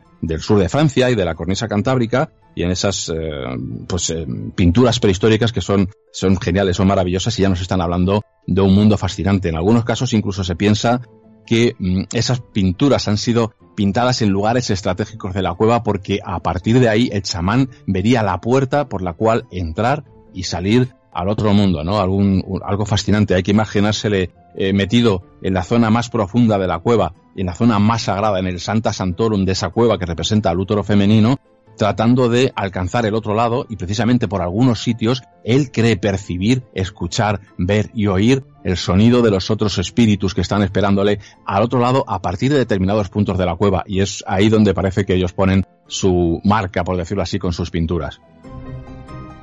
Antes de pasar a la siguiente pregunta, quiero hacer un pequeño KitKat. Es que me ha venido así de golpe al escucharte, ¿no? Porque tenemos tendencia, me vuelvo a repetir, por el tema de, de- de la, de- del cine Sí. y las series y todas estas cosas, a que eh, en la cultura japonesa, por ejemplo, sí que tenemos como más visto, ¿no? Ese, ese tema espiritual, ese conocimiento de las, de las plantas, ese manejo de, de, de ese otro lado. Pero sin embargo, cuando nos lo, nos lo enseñan en un documental a un africano perdido en, o yo sé, en cualquier selva de, de, de Latinoamérica, donde sea, me da igual, em, como que lo, lo denostamos. Antropológicamente hablando, tiene un sentido muy, muy duro a la hora de, de, de ver cómo somos la sociedad a día de hoy. Sí, es la idea que tenemos siempre de lo primitivo, ¿no? Lo primitivo Correcto. como algo que está anticuado, que es eh, pues un estadio rudimentario que ya hemos sobrepasado. Y bueno, era la idea que se tenía eh, por parte de historiadores, exploradores, eh, arqueólogos en el siglo XIX, es decir, cuando se iban por ahí a colonizar países, lo que menos esperaban es encontrar culturas densas, fuertes, intensas en esos lugares. Los veían como salvajes a los que había que llevar la civilización porque los pobres estaban en un estadio previo y prácticamente pues eran casi semihumanos, ¿no? Esa es una idea que hemos ido arrastrando y que bueno, que los antropólogos pues han ido despejando y han ido, eh, afortunadamente han ido desechando absolutamente. Eh, al principio se hacía un poco, un poco antropología de salón y sí. eh, prácticamente los antropólogos lo que hacían era pues basarse en los datos que mandaban los militares acerca de las costumbres que tenían los salvajes entre comillas y ellos a partir de ahí pues empezaban a elucubrar y a hacer un poco pues la, historia cultural de esos pueblos. Pero afortunadamente también la, arqueología, perdón, la antropología, la etnología han cambiado y lo que hay ya son estudios de campo. Es decir, los, los antropólogos abandonan los salones después de haber estudiado sus libros en sus y sus carreras universitarias y lo que hacen es irse al Amazonas, a África y a tomar nota de lo que está ocurriendo allí y entonces gracias a esto hemos descubierto un mundo riquísimo, un mundo que atrapa a los a los a los antropólogos, que en algunos casos incluso quedan pues prácticamente prendados de la cultura que están estudiando y acaban ellos convirtiéndose en discípulos de aquellos a los que iban a estudiar, ¿no? Un caso realmente curioso, por ejemplo, es el de Michael Harner, es un sí. famoso antropólogo estadounidense y bueno, pues este hombre es prácticamente el padre de lo que se conoce ahora como neochamanismo. Este hombre eh, ha estado estudiando, entre otros, a las etnias eh, que viven en, en, la selva amazónica, ¿no? a los jíbaros, por ejemplo, y ha estado viviendo con ellos y ha sido incluso discípulo, discípulo de chamanes jíbaros y él mismo prácticamente es un chamán porque ha sido iniciado por ellos como lo hubiera hecho cualquier indio de la tribu, de modo que sabe muy bien de lo que habla. De momento ya le han convencido a él y está jibarizado, por decirlo de alguna manera, ¿no? Y él lo que ha hecho es trasplantar un poco esos conocimientos que ha ido obteniendo de unos y de otros y tratar de sacar de eso todo lo posible que pueda ser trasplantable, por decirlo así, a nuestras ciudades para poder eh, pues traernos algunas de las técnicas que se utilizan allí. Se llama neochamanismo, consiste mucho en visualización. Eh, una cosa que sí tengo yo que denostar es que a menudo los, la gente que practica el neochamanismo ya piensa que son chamán. No, para, para ser un chamán tienes que pasar por todas las tribulaciones por las que pasa sí, un sí. chamán realmente. Una iniciación dura, sí. eh, un renacer absolutamente duro, unas vivencias intensas. No basta con una visualización, te tienen que venir a ver los espíritus como, como quien dice, ¿no? Tienes que pasar por tus trances de ayahuasca, etcétera. Pero oye, son eh, técnicas que pueden resultar desde el punto de vista terapéutico, desde el punto de vista psicológico, pues muy, muy efectivas, ¿no? Pero lo que te decía, que gracias a Dios, pues ahora hay eh, estudios de antropólogos que realmente muy serios, que realmente ahora nos, nos permiten conocer realmente cómo son por dentro esas sociedades y ver toda la complejidad, pero a veces enorme, que esconden y esa cultura que por el hecho de que vayan materialmente pues eh, vestidos con, con, con, con menos tejidos que los nuestros o no manejen móviles o, o, tengan una tecnología bastante más rudimentaria, resulta que la visión que ellos tienen del mundo puede ser tan compleja y a veces más que la nuestra, ¿no? Que es algo sorprendente. Ahí es justo donde yo quería llegar, porque palabras como agonía y aniquilación, desgarramiento, extracción de ojos y sangre, descarnamiento hmm. contemplado y renovación física y espiritual de todos sus órganos y carne esto está en, en varios, en varias exposiciones tuyas. Yo sí. me imagino que todo esto forma parte de ese ritual que decías de, de cómo se, cómo nace, o bueno, hay varios tipos de, de chamanes, ¿no? Que, quiero decir, está el que, el que lo es porque lo tiene que ser, porque lo va a ser de nacimiento, digamos, y luego está el que quiere ser chamán. Ahí hay mucho que decir, ¿no? Es un camino terrible, es sí, un sí. camino que muchos no quieren. Hay muy pocos, muy pocos individuos que quieren ser chamanes, tenemos casos de ellos, generalmente suelen ser los más débiles, por decirlo así, los menos fuertes, y bueno, las pasan canutas hasta que obtienen esa iniciación que les puede llegar o no les puede llegar. Pero los que realmente quieren tener la facultad que tiene el chamán de moverse por los mundos, eh, pues es un camino realmente, realmente duro, ¿no? Hay diferentes eh, formas de entrar en el chamanismo. Una de ellas, por ejemplo, es hereditaria. Tú heredas ese poder, esa facultad de tu padre o de tu abuelo, que de alguna manera incluso él viene a verte cuando es un espíritu para decirte, te toca a ti. Ahora tienes que entrar en ese mundo de los espíritus y sufrir el conocimiento. El conocimiento se sufre. Antes de que tú puedas curar a un enfermo, tienes que sufrir su enfermedad. Tienes que conocer al demonio de la enfermedad, a la propia enfermedad, para que realmente seas capaz de curarla. En otras ocasiones, son los propios espíritus los que determinan que tal niño de tal tribu es el que va a ser eh, escogido por los espíritus para, eh, para convertirse en chamán. Y a partir de ahí, pues vienen pruebas absolutamente alucinantes. Algunos, en algunos casos, el, la persona que se va a convertir en chamán desde que es pequeño empieza a vivir de una manera, pues, extraña. Se ve atacado por, por ataques de melancolía. Em, se pierde por el bosque, se pone a reír como se pone a llorar, escucha cosas, escucha sonidos, percibe luces, sombras, cosas que se, mm, que le dan vueltas, como si estuviera sintiendo una llamada, y él se siente mal, se siente en un desequilibrio absoluto, se siente enfermo. En algunas ocasiones esa enfermedad llega a convertirse en algo físico y en los casos más duros incluso llega a convertirse en un coma de dos o tres días en los cuales experimenta pues una, una auténtica iniciación, pero una, una iniciación, perdón, a lo bestia, o sea, una regeneración absoluta. Y esa regeneración absoluta suele venir marcada por visiones, visiones vivas, vívidas, en las que siente que los espíritus le han cogido pues en el fondo de una cueva, en el fondo del, del mar, en algún lugar extraño, en algún desierto, lo cogen, le cogen y lo desgarran, le alancean la cabeza, le desgarran con ganchos, le arrancan la carne y le dejan en aquello que físicamente, por decirlo así, metafóricamente, somos lo único que realmente somos, lo único que permanece de nosotros, que es el esqueleto. La carne se pudre, los órganos se van, pero el esqueleto permanece, es lo único consistente y duro dentro de nuestro cuerpo físico. Pues de manera mm, metafórica, por decirlo así de alguna manera, los espíritus le dejan en eso, en los simples huesos. Y a partir de ahí, cuecen su carne, cuecen sus ojos, sus sentidos, en un gran caldero, él está sufriendo ahí absolutamente, pero ellos lo que están haciendo es transmutar esa carne, convertirla en la carne del chamán, y luego se la vuelven a poner. Y cuando se la pone, él lo que siente es que ha encontrado la luz, que ha visto la luz, que ve la luz de los chamanes, que puede reconocer a otros chamanes por una extraña luz que emanan de ellos mismos que pueden eh, eh, ver a los espíritus, que los oyen, etcétera. Es decir, ha nacido de una manera nueva. Cuando el chamán, después de haber pasado esa enfermedad en la que prácticamente le dan por muerto casi, a veces en un coma, como digo, de dos o tres días, y resucita, por decirlo así, para su tribu, pues vuelve absolutamente cambiado y diferente porque él, mientras parecía ahí eh, muerto o dormido o en coma, ha vivido una una experiencia absolutamente brutal. En algunos casos, algunas de esas experiencias iniciáticas son reales. Por ejemplo, algunos chicos entre los Arunta y en algunas tribus eh, en Oceanía y en Australia, por ejemplo, se les insertan cristales de cuarzo porque el cuarzo es luz líquida, es la piedra de los espíritus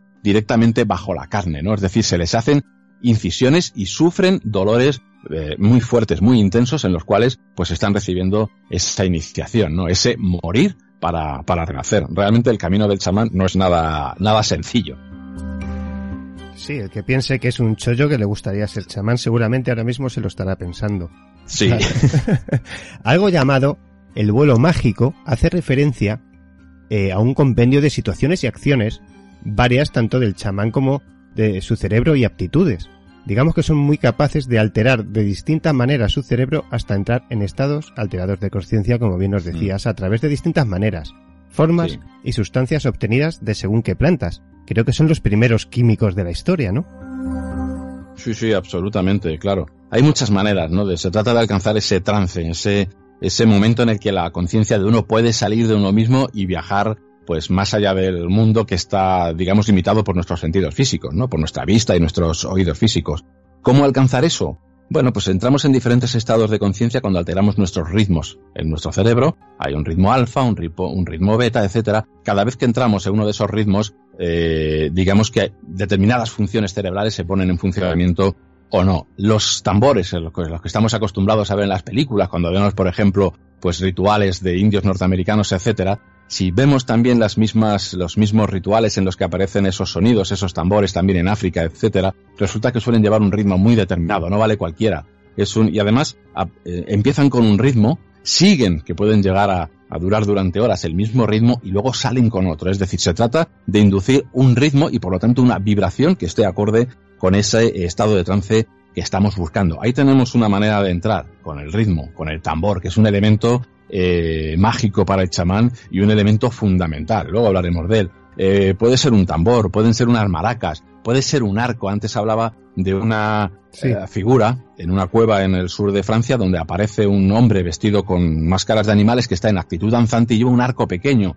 ¿Por qué? Porque ese arco pequeño también es el primer instrumento de cuerda que se ha inventado, ¿no? La guitarra, nuestros laúdes, nuestras bandurrias y estas cosas que ahora tenemos, en realidad no son más que hijos eh, perfeccionados del arco, que era un instrumento de caza, pero que su- también lo podías utilizar para, tensándolo y destensándolo, para hacer música. Bueno, pues ahí aparece también ese chamán con ese pequeño arco. Es la música y es la ciencia de la vibración. Eh, se creen, los chamanes actuales creen, la mayoría de las culturas en las que se ha ido a estudiar el chamanismo creen, en su mayoría, que el chamanismo que hay ahora mismo es un chamanismo, por decirlo así, debilitado.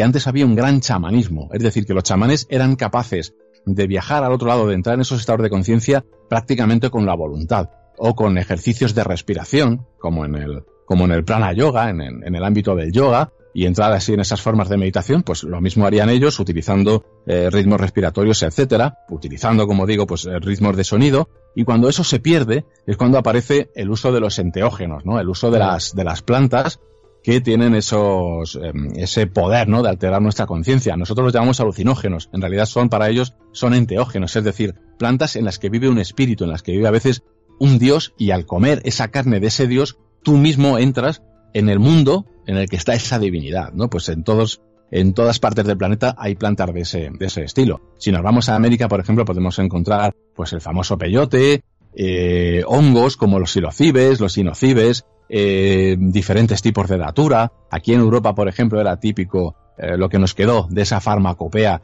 es lo que quedó registrado en los juicios de por brujería en Europa, ¿no? Donde se suponía que las brujas eh, para hacer su célebre vuelo con las escobas, lo que hacían era preparar untos, mm, luego mm, disfrazado todo eso con todo tipo de, de añadidos, por ejemplo la manteca de, de, de niños muertos, etcétera, y cosas así más, más Sí, sí, macabras, sí. ¿no? Que buscaban los, los inquisidores, algún elemento graso, evidentemente, para luego poder hacer ahí una maceración de plantas eh, que generalmente son y que podemos encontrar en el campo todavía datura estramonio, belladona, beleño, dulcamara, hierbamora. Esas plantas tienen eh, componentes químicos intensísimos que pueden llevarnos a, bueno, prácticamente ellas quedaban en coma en el suelo y mientras se podían tirar dos días en, en- una ensoñación perpetua, ¿no? En la que ellas pensaban que habían ido a la aquelarre, volvían, etcétera. En Asia encontramos, por ejemplo, el uso de la manita muscaria entre los eh, entre los lapones, por ejemplo, pues era algo habitual, ¿no? En los chamanes lapones el consumir amanita muscaria. Recordemos que es esa seta preciosa, ¿no?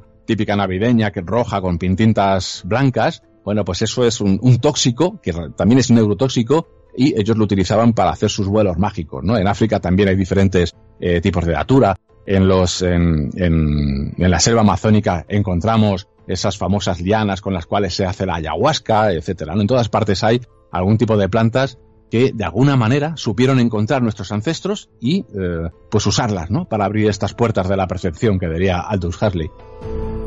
Yo solo conozco a una persona que personalmente que haya tomado ayahuasca y me lo contaba hace poco, eh, Juan G. Vallejo, Mm. y claro, eh, lo pasó muy mal. Fue una dosis fuerte y le costó salir. Eh, no sé si me dijo unas 12 horas o así, muy mal, Sí. muchas alucinaciones y peligro serio. Pero bueno, ahí estaba el chamán, además con ese, con esos mantras, ¿no? Podíamos decirlo así. Decías de, de esos sonidos constantes y que pueden variar, depende de lo que quiera conseguir el chamán.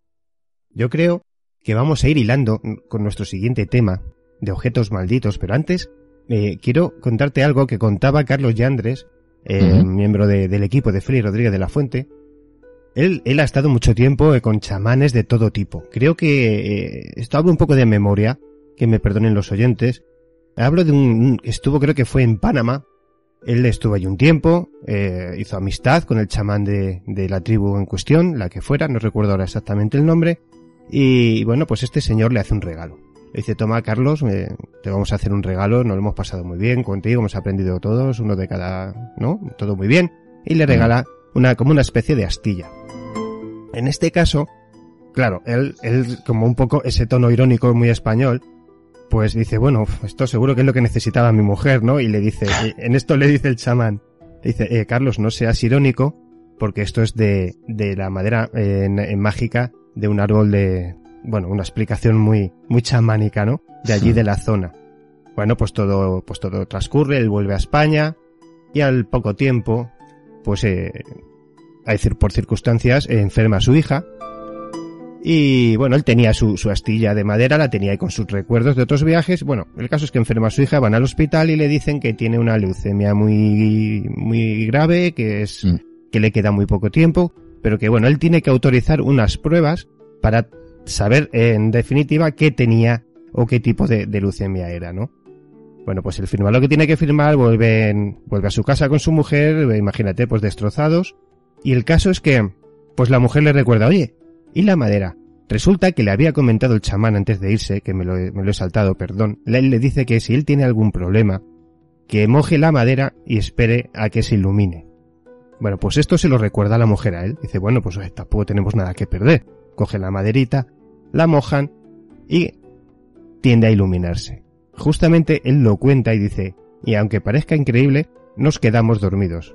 Hay que entender que, que una- un padre y una madre, con, cuando le acaban de dar una noticia así de su hijo, lo que menos va a hacer es dormir esa noche. La tensión, los nervios, el cerebro no te deja conciliar el sueño. Bueno, pues él dice que se quedaron plácidamente dormidos en esto que van al día siguiente, o miento, perdón, en- a la, no sé si era al día siguiente o la semana después, da igual. Bueno, el caso es que van a por las pruebas y le dice, le dicen que, que, que todo va muy bien, que ha sido un error de los análisis, que sí que tiene una enfermedad congénita, pero que no le va a permitir, o sea, miento, que le va a permitir vivir pues hasta los 80, los 90, con una medicación, pero tan normal. Bueno, pues ellos están felices, se van a, ce- a celebrarlo, a comer con la familia, y en esto que le llaman de la embajada. Le llaman de la embajada y le dicen que hay un señor que pregunta por él. Era el chamán que le estaba llamando. Y claro, le dice, le dice Carlos, dice, bueno, eh, eh, Carlos, eh, hemos estado toda la noche pensando en ti. ¿Qué ha pasado? ¿Se ha solucionado? En esto, Carlos, mira, se me están poniendo los pelos de punta solo de recordarlo. es que es muy importante porque él dice, eh, pero ¿por qué me llamas? Eh, ¿Qué ha pasado? Tal. Dice, hemos sentido que tenías algún problema y hemos estado rezando por ti toda la noche y haciendo, bueno, pues lo que tuvieran que hacer, ¿no? Claro, él, él, tal como lo cuenta, se echa a llorar y ahí se acaba la conversación porque no puede seguir hablando. Luego ya con el tiempo, él contacta de nuevo, ¿no? Y bueno, ahí ya continúa la historia. Em, esa unión con la tierra que tienen en estas personas, o sea, este caso, o sea, es que eh, hay que creérselo, esto no puede ser mentira, esto tiene que ser real. Es como un teléfono móvil a distancia. Él necesitaba una ayuda y se la prestaron. Unieron energías pensando en él, sin saber cuál era el problema que tenía. Bueno, ahí está realmente lo curioso, ¿no? El, las anécdotas un poco eh, por debajo que cuentan los precisamente también muchos los, los antropólogos, ¿no? Que han ido precisamente a hacer su trabajo de campo y que cuentan pues anécdotas que les han dejado pues absolutamente alucinados y tienen que hacerlo un poco pues por debajo de, de lo que es la obra académica que tienen que presentar a los medios académicos y que bueno pues ellos se han traído sus propias experiencias a veces pues eh, experiencias a las cuales eh, no les pueden dar ninguna explicación eh, racional no y realmente es lo que les ha uh, de alguna manera lo que les enamora de esas culturas no que hay algo más que parece que hay que hay algo más. Y anécdotas de este tipo, pues a gente que ha visitado chamanes, pues montones, sí, evidentemente, y es lo que le hace realmente fascinante, ¿no? Porque parece que no estamos descubriendo o describiendo, mejor dicho, una, una serie de técnicas que utiliza una gente por ahí en la selva, ¿no? Es que parece que tienen algún sentido y que de alguna manera, de alguna forma, sí que entran en contacto con alguna forma de la realidad que para nosotros, pues, digamos que está un poco limitada o está perdida o está detrás de esos sentidos que no hemos aprendido a utilizar de, de otra manera. Bueno, todo esto venía para hilar un poquito ya con eh, uno de los libros más maravillosos que tiene Javier. Bueno, hay que decir que el me, eh, no sé si es el mejor, porque yo es que no, no lo he podido conseguir, el de vampiros, que es un Sí. libro muy cotizado, de hecho cada vez que lo busco cada vez está más caro. Porque no hay. No, eh, aprovecho para preguntarte, ¿no, te han- no, no se puede reeditar? Pues en principio, la editorial que lo sacó en su momento no parece que tenga muchos visos, pero, pero bueno, no, no se pierde la esperanza en que en otro momento pues se pueda recuperar por ahí, hacer una reedición por otro, Pues se por otro vendería, lado. se vendería porque es uno de los más buscados, eso sí que me consta. Bueno, pues yo todo esto venía, eh, ya que esta madera, este objeto es mágico, ¿no? Como un teléfono móvil de los nuestros conectaba a Carlos con, con ese chamán y con su problema. Bueno, pues nosotros vamos a hablar del mundo ahora de los objetos mágicos, en este caso, de los, mm, eh, de los malditos, de los que en vez de hacer el bien, hacen el mal. En tu libro nos hablas de una clasificación, según sea su destino, o más bien como estén cargados o infestados, eh, desde una forma involuntaria a una forma voluntaria. Parece complejo, pero una vez leído, uno se hace cargo de cómo suceden según qué cosas y actos. Sí, mira, para que te hagas una idea más o menos de cómo empecé el libro, empezó pues eh, leyendo las típicas eh, páginas web en las que te aparecen los típicos ranking de objetos malditos. Los 10 objetos más malditos, los 5 objetos más malditos de la historia, los 15 objetos más terribles y malditos de la historia. Pues yo me encontraba con eso y decía, caramba, no hay ningún estudio realmente serio sobre este tema. Hay montones de páginas en las que hacen sus propios rankings, te cuentan una cosa milimétrica, poca, poca cosa más, y, y ya está. Pues entonces me, me puse como loco a buscar objetos de todo tipo, no solamente los que aparecían en los rankings, que tuve que descartar muchos, porque vi que aquello era una, también otra tela de saco en la que se Sí. metía de todo, y empecé pues a encontrarme con una, con un montón de objetos de todo tipo a los cuales se les suponía una naturaleza perniciosa. Fue lo primero que hice, eh, limitar ese estudio a objetos que no que asusten o que den miedo, sino objetos que realmente a sus poseedores o a la gente que está en contacto con ellos les causa algún daño real, ¿no? A eso fue a lo que denominé objetos malditos. En alguno de estos rankings, por ejemplo, hay cierto eh, vestido de novia que tiene una leyenda detrás, una novia que no pudo casarse, el, el- el vestido de novia se mueve. Bueno, eso es lo que te puedes dar un susto, pero por lo demás, pues no te hace ningún daño. Otra cosa, por ejemplo, es la historia del, del diamante Hope, por ejemplo, que se supone que aquel que lo tenga o que lo posea, pues va a pasar por todo tipo de desgracias, pues de, de- de las peores, ¿no? Tanto él como, como aquellos que, que entran en contacto con él. A partir de ahí, pues me encuentro con un montón de objetos, como digo, que se supone que son, pues absolutamente eh, malignos y empiezo a clasificarlos. Em, yo tenía en mi mesa un poco, pues como en estas películas en las que aparece el típico detective poniendo las fotos de los sospechosos, haciendo eh, parentescos por aquí y por allá, las diferentes pistas, y de repente pues em- empiezo a ver un poco la luz. Parece que algunos objetos tienen cosas en común. Por ejemplo, muñecos. Hay una categoría de muñecos. Los muñecos parecen ser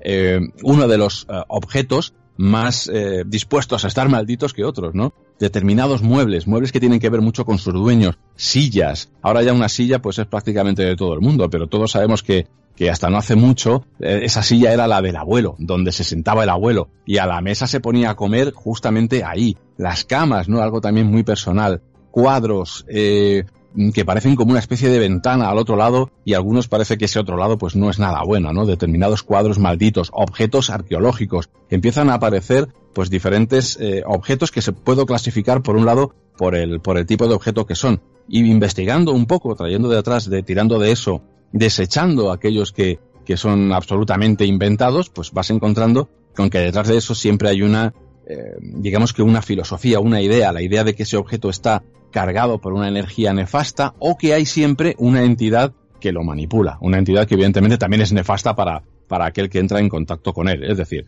podemos eh, clasificarlos en objetos que están cargados, por decirlo así, con una energía maléfica. Aquellos que se ponen en contacto con el objeto reciben un poco esa, digamos que se les envenena el aura, por decirlo así, y otros que en vez de una energía informe o no material y más o menos abstracta, realmente están manipulados por una entidad, ¿no? O eso nos dice la leyenda que está asociada al objeto. Y luego me encuentro con que, bueno, pues en algunos casos el, el hecho de que esa energía esté ahí o esa eh, hipotética entidad esté ahí, pues es involuntaria, por el tipo de objeto ha podido ser eh, un poco foco de atracción de una entidad que andaba por allí, o en otros casos es voluntaria. Hay muchos objetos que están asociados a la hechicería. No hay nada más maldito que un eh, muñeco vudú hecho a conciencia, por ejemplo, para dañar a alguien, o que un objeto que es un eh, parte del producto de un ritual de hechicería de odio, por ejemplo, pues como eh, coserle la boca a un sapo y los ojos y dejarlo enterrado en una caja para que se pudra con hormigas, por ejemplo, para que se,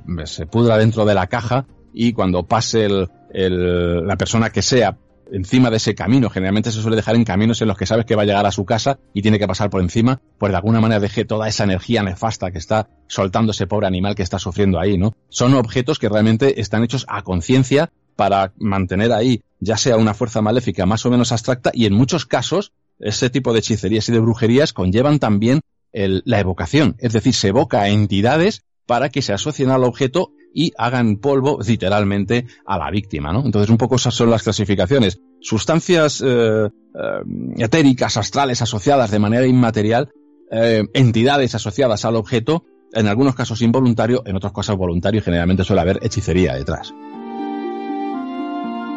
En este punto llegamos, por ejemplo, para que la gente lo normalice un poco más, de que este tipo de cosas eh, se dan y bueno, eh, existir, eh, bueno, el que no lo ha experimentado va a decir que no o que no cree, pero claro, llegamos a los Warren, por ejemplo, para no enredarnos mucho, esta gente tenía un montón de cosas con cierto poder, hablamos de la muñeca Anabel, o hablamos de, de Robert, el muñeco aquel que le da origen a, a Chucky, ¿no?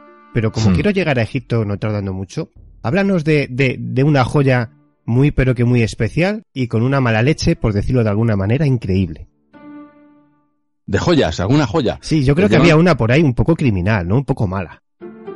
Hay bastantes, de hecho, eh, son de los objetos más terribles. Uno de los más terribles es el Hope, por ejemplo, que es un, un diamante que fue traído por un comerciante francés, en, pues en, en plena época de Luis XIV. Este hombre tabernier, pues, eh, obtendría, habría obtenido un diamante que era una piedra absolutamente tremenda, de un peso tremenda, y habría sido una piedra arrancada del ojo de un ídolo, y por lo tanto de ahí la maldición, ¿no? Ese ídolo, una divinidad hindú, evidentemente, pues no estaría nada contenta con que le hubieran robado el ojo de su estatua. Allí va este hombre con, con, con sus diamantes, no es el único, lleva más, y se lo vende a, Luis XIV, ¿no? Se le llama el azul francés. Allí lo tallan y lo convierten en un objeto preciosísimo que forma parte de la corona de Francia. Luis XIV lo luce en las, en las festividades para darle eh, más prestancia al soberano como representación del principio solar, etcétera, esas cosas que le gustaban tanto a- al rey Sol, precisamente.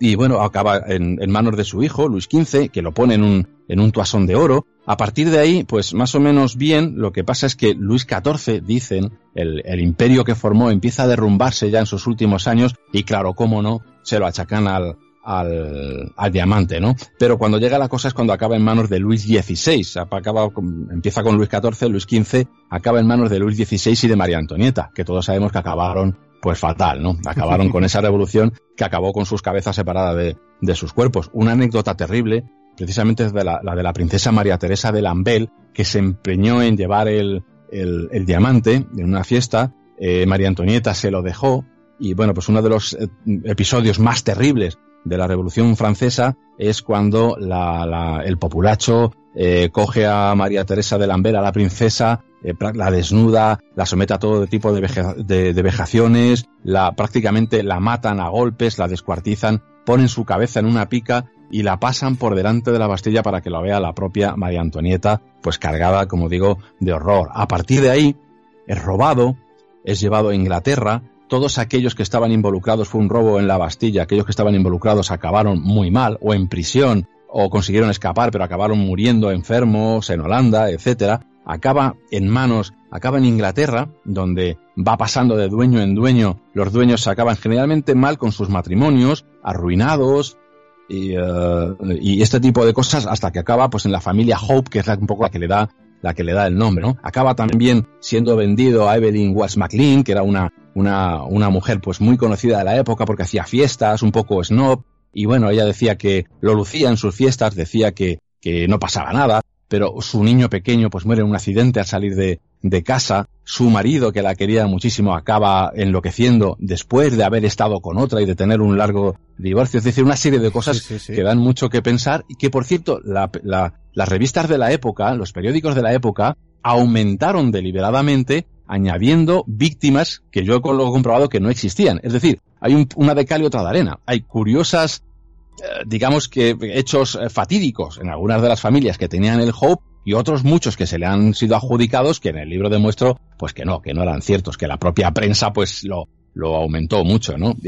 Hay otros más. El, el ópalo maldito de la corona española, por ejemplo, es otro, otra joya que nos atañe muy de cerca, ¿no? Y es eh, lo que llamaríamos un, un regalo envenenado. Y además sería uno de esos en los que alguien habría puesto una maldición en él a posta. Y es que se dice que Alfonso XII, cuando era un mozo de buen ver, un muchacho, tuvo un, eh, un con Virginia Oldoni, una mujer bellísima que ya era mayor pero aún conservaba buena parte de, su belleza, la condesa de Castiglione, y ella incluso habría eh, tenido esperanzas de haber accedido al trono de España. Sin embargo, Alfonso XII acabó casándose con María Mercedes de Orleans. Bien, pues esta mujer, la condesa de Castiglione, les habría hecho este regalo, un ópalo, para, para ella, para que lo pudiera llevar en la boda, pero lo habría cargado ella a conciencia de mala manera para que fuera un eh, regalo mortal, ¿no? A partir de ahí se supone que ha sido, que fue el ópalo el que sería la causa de la muerte por tifus de María Mercedes de Orleans cinco meses después, dos días después de su 18 cumpleaños, luego sería la propia, su propia abuela, la reina María Cristina, la que moriría poco después, el 22 de agosto de ese mismo año, Después María del Pilar, la hermana de María de las Mercedes, también habría llevado el ópalo y, habría muerto poco después. Eh, En fin, el propio Alfonso XII murió a los 28 años, muy, muy joven. Se empeñó, dicen que harto de tanta tragedia, decidió llevar el mismo el anillo y que habría muerto poco después. Y bueno, al final acabó donado, dicen, a la Virgen de Atocha, dicen algunos, o a la Virgen de la Almudena. El caso es que algún espabilado se lo llevó y, y no sé si hizo bien, porque con, con este historial, la verdad es que nadie terrible. quisiera, creo yo, tener un, un ópalo, por muy bonito que sea, en, en casa. Es, es- no, es terrible. Hay muchas joyas precisamente Sí, con sí, este con este Bueno, pero- esta etiqueta de, de- de maldito y los joyeros tienen montones de anécdotas respecto a perlas, diamantes, etcétera, ¿no? Es uno de los de los de los objetos, el mundo de las gemas más asociado a todo tipo de maldiciones, curiosamente. Bueno, yo creo que es una, ha sido siempre una fuente de mucho deseo, ¿no? Y, y todo lo que tenga que ver con energía, deseo, de, bueno, ahí hay que tener mucho cuidado. Esto me lleva Sí. también a pensar eh, en, en algo que, que, estu- que te escuché hace tiempo, porque hay pactos con el demonio para tener más éxito por parte de, sobre todo de, pues, bueno, de un, a lo mejor un escritor fracasado, un pintor, bueno, o quizás un efecto parecido al que, al que un espejo nos puede causar, una alteración en nuestra percepción del lugar o lugares en los que estamos, pero que un cuadro nos puede variar a la hora de interpretar dicha obra.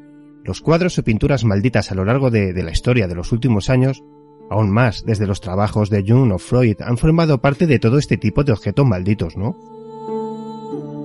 Sí, sí, sí, los cuadros son otro tipo de objetos que acabo encontrándome con que hay montones de leyendas relacionados con algunos de ellos y, y- y bueno, es eso precisamente, ¿no? Es el, parece que el cuadro en algunos casos es como una especie de ventana a otro lado, a otra realidad. Parece, tenemos puesta nuestra pared y en esa pared del cuadro parece ser una ventana, una puerta a una cosa absolutamente diferente, ya sea una escena de caza, una escena de cualquier cosa, parece que estamos mirando a otro sitio. Y en algunos casos lo que estamos mirando pues puede llegar a ser muy inquietante. Y hay algunos cuadros que precisamente pues tienen eh, fama precisamente de ser una ventana, ¿no? A, a algo que esconden detrás, aunque son objetos 2D, objetos eh, dimensionales, parece que pueden dar a algo pues bastante más, más extraño. Yo creo que de entre los los cuadros malditos, los más populares, son los famosos cuadros de los niños llorones, ¿no? Que Sí. son esos, esos cuadros que muestran pues a niños y a niñas, adolescentes, eh, muy jóvenes con, con un llanto pues que, conmueve mucho porque están llorando pero al mismo tiempo no están pataleando como haría un niño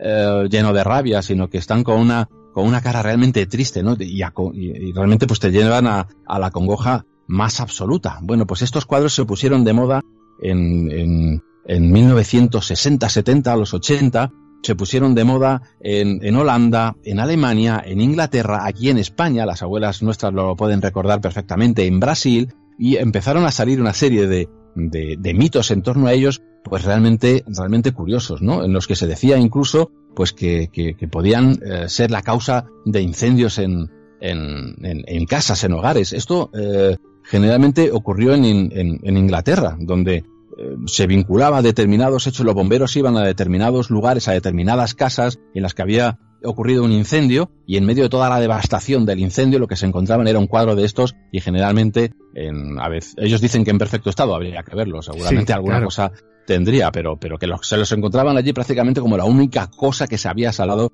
de la quema. Esto generó en, en- en Inglaterra pues todo un, un circo mediático tremendo, ¿no? Y de gente que decía, eh, yo dono mi- mis cuadros, por favor, que alguien se los lleve, porque además todo el mundo los había comprado, se habían hecho súper populares. Bueno, estos cuadros habrían sido pintados por un hombre que utilizaba un seudónimo, un pintor, eh, que utilizaba como seudónimo Giovanni Bragolin. Era un pintor italiano, nacido en Venecia en 1911 y muerto en Padua en 1981. Esta es una, él se llamaba realmente Bruno Amadio. Esta es una de las cosas que seguí en mi investigación porque ni siquiera parecía, eh, quizá no fuera real, ¿no? El pintor. Sí, me encontré con que sí, con que uno podía encontrar una biografía y este hombre que además había tonteado un poco en la, en la Italia de Mussolini con la ideología fascista, era un poco pues afín al régimen, había sido un pintor de cierta categoría, un- en, en las academias de arte pues había tenido cierta, cierta raigambre, ¿no? Hay un cuadro, incluso encontré un cuadro de él que es La Arquera, que aparece, es una mujer eh, de, de estilo clásico, manejando un arco con toda la parafernalia para hacer un poco pues eh, propaganda del régimen, ¿no? El, Sí, sí. el poder femenino de la nueva Italia y este tipo de, de cosas, ¿no? La, la arquera. Bueno, pues este hombre existió. Después de la guerra, se habría venido a Sevilla, después habría estado en Madrid, y a partir de ahí, pues él había eh, pintado estos cuadros que él no quería pintarlos, pero tuvieron un éxito tal que, bueno, uno tiene que comer y pintó cuadros, pues por, por tubos, ¿no? Por decirlo así, de este tipo de, de niños. Otros autores luego le imitaron después, diferentes artistas, y Europa prácticamente quedó llena de estos cuadros que se reproducían de manera industrial y que prácticamente no había ninguna casa y estaban asociados a eso. Por un lado, a extraños fuegos, a extraños fuegos que se producían por culpa del cuadro. En algunos casos desde Brasil apareció una nueva variante del mito y es que en determinado momento del año, si tú mirabas el cuadro, los ojos del cuadro se convertían del niño del cuadro, se convertían en los hijos de, perdón, en los ojos del mismísimo diablo y podías llegar a hacer un pacto con él. Bueno, cosas realmente increíbles. sí, sí. Yo he visto vídeos de procedentes de Argentina, de Brasil, de Chile, en las que se decían cosas realmente aberrantes, que dabas la vuelta a uno de los cuadros y se convertía en un pez que devoraba al niño, bueno, unas cosas realmente tremendas, ¿no? Se formó una, un mito en torno a ellos alucinante. Bueno, hemos hablado de, de- de chamanes, hemos hablado de objetos malditos. Esto casi se puede apreciar en una cultura tan compleja como la egipcia. En este Mm. programa tenemos una sección habitual sobre Egipto. Hoy, por ejemplo, empezábamos hablando de la piedra roseta en el programa. Tú como investigador en este caso, y amante de esta cultura, aunas un poco de todo. Esto para dar vida a una de las obras más entretenidas que yo he podido leer. Magia en el antiguo Egipto. De hecho, en Objetos Malditos hablas de arqueología maldita, como bien nos has mencionado hace un momento. Pero lo que yo eh, destacaría de esta obra, Magia en el Antiguo Egipto, a la que he de decir a los oyentes, creo que ya lo he contado en alguna ocasión, me costó mi trabajo, pero después de media hora, 40 minutos de conversación con Javier y dejar que se comieran todos los aperitivos, me hizo una, me hizo una dedicatoria maravillosa que yo guardo con mucho cariño. Bueno, es una broma. Eh, pe- pero, pero es verdad, ¿eh? Se me comieron los aperitivos. Bueno, eh, es una obra que, que sobre todo de, eh, lo que yo destacaría es que no, no, uno no se va a encontrar, bueno, sí se va a encontrar magia de algún tipo, ¿no? Pero lo que hay es una disertación perfecta de, para conocer el mundo egipcio desde el comienzo. Para que no- uno no tenga que irse a una película o tenga un concepto raro, ¿no? De, o, o- o que se tenga que ver siete documentales. Creo que es un libro que más allá del título habla sobre Egipto.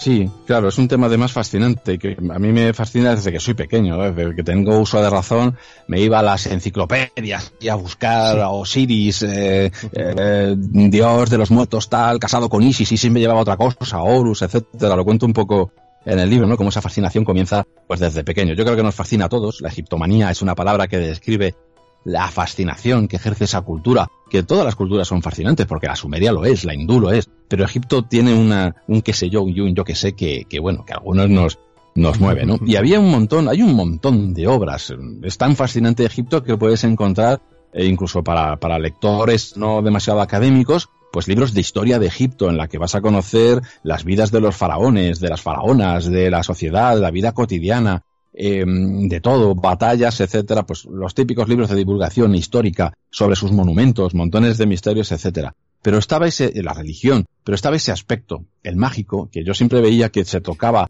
de manera muy sucinta en el resto de, en ese resto de obras y a mí me interesaba mucho. Me interesaba ponerme en la piel de un egipcio y saber qué le ocurría desde que nacía hasta que moría y qué pensaba, qué se le pasaba por la cabeza cuando miraba al sol, cuando miraba al Nilo y cuando escuchaba ruidos extraños en la noche que ocurría. Y me encuentro pues eso, con un pensamiento mágico riquísimo y con un montón de tradiciones de magia, de magos, una, un, una caterva de sacerdotes dentro de los cuales algunos eran precisamente unos de los más reputados eran los sacerdotes magos, los Geriebet, los sacerdotes lectores, eh, por ejemplo, que intervenían y, y, llevaban la magia al Estado, por decirlo así. Por ejemplo, si el, si el faraón tenía un sueño, llamaba a sus Geriebet que sacaban sus libros para interpretar sueños, eran los de los pocos que podían saber eh, leer esos libros y interpretaban el sueño del faraón. No es nada baladí, porque a partir de esa interpretación el faraón tomaba decisiones, ¿no? El mundo de los sueños para ellos era un mundo mágico en el que se podían comunicar con los espíritus y veo que esa magia, contemplo a lo largo del libro lo expongo, esa magia está presente absolutamente en todo, en la creación del mundo, en el concepto religioso que tienen los, los, egipcios y por supuesto, cómo no, en la vida cotidiana que llevan. Hay magia prácticamente en cualquier cosa que se hace en Egipto. Pero Javier, eh, aquí yo hay una cosa que me confunde, porque cuando estudias este tipo de cultura, de hecho, eh, yo creo que venimos de ahí, ¿no? Eh, lo explicas muy bien en el libro entre los egipcios y los romanos estamos hoy. Prácticamente lo podríamos decir así, por lo menos en esta zona que nos toca. Sí. Eh, pero hay una sucesión de hechos importantes que se pierden por completo, a cero. O sea, yo hablaba al principio de la piedra roseta como ese diccionario, ¿no? Que, que de una vez dio a descifrar a este francés para que pudiera él mm, asimilar los, los jeroglíficos, pero ¿por qué hay ciertas actitudes o sea, que, que no, no, no, sabemos cómo hacían ciertas cosas? ¿No las tenemos que imaginar o somos incapaces de encontrar esa solución? ¿Por qué crees que se da este hecho? Hombre, es una, fíjate que es una civilización que eh, perdura en el tiempo durante miles de años, es claro. decir, con sus cambios, eh, mantiene evidentemente una cohesión, que es lo que lo, lo, lo, hace una cultura uniforme, por decirlo así, sufriendo montones de cambios, está eh, prácticamente la mayoría de sus edificios están bajo la arena, en el propio El Cairo, debajo del Cairo, si pudiéramos eh, ahondar debajo de las casas actuales, el Cairo es enorme, encontraríamos pues auténticas maravillas. Tenemos eh, algunos textos, pero muy pocos, es decir, lo que estamos encontrando es apenas un 10%, lo que sale de la superficie es muy, muy poco y aún así es mucho, pero no tanto como para cubrir un tiempo tan grande ni para poder cubrir todos los detalles de una civilización tan, tan fascinante. A partir de ahí, los egiptólogos tienen que hilar muy fino y con lo poco que tienen tratar de darnos una visión de cómo, de cómo era aquello, ¿no? Pero es que lo que te digo, estamos continuamente encontrando cosas en Egipto porque la gran mayoría está perdido en las arenas del desierto y de vez en cuando casualmente pues te encuentras con, con algo. O te vas a Saqqara, que durante un tiempo no pueden excavar, excavan en otro momento y empiezan a aparecer allí cosas eh, impresionantes. No hay eh, mes en el que yo prácticamente lo puedo poner, lo suelo poner en mi muro cuando hay un descubrimiento, sí, pues veo. no hay prácticamente mes en el que no estén descubriendo algo. Es absolutamente impresionante y tenemos que tener en cuenta eso, que apenas es un porcentaje mínimo de lo que hay debajo del suelo. Los libros también, los papiros que tenemos también, son los, los que han llegado hasta nosotros. ¿Cuántos no estarán perdidos? ¿no? Y, y a lo mejor los encontramos o no, o están perdidos definitivamente. Pero ah, desde luego eso lo hace todavía más fascinante, porque hay tanto por encontrar, tanto por buscar, que desde luego merece la pena andar ahí como una rata buscando, ¿no? En, en los agujeros que nos deja la, la arena. Eh, yo creo que tú como investigador eh, nos puedes aclarar un poco más. Eh, a mí hay una cosa, es que vuelvo al cine y a la televisión. Se basan siempre en cosas muy concretas. Mm, pero claro. qué, pero qué pasaba con el trabajador? Porque yo por, eh, por la sección que tenemos, que nos hace nuestro compañero Donato Fernández, que es otro egiptólogo aficionado total, él me cuenta cosas que yo alucino, pues de un trabajador, tenían sus convenios, eh, qué pasaba cuando se moría el gato y, y, tenían días libres, bueno, una serie de cosas que, que cuando uno lo estudia dice, bueno, esto es increíble, esto es alucinante, o sea, había quizás un respeto por el trabajador que no tenemos a día de hoy.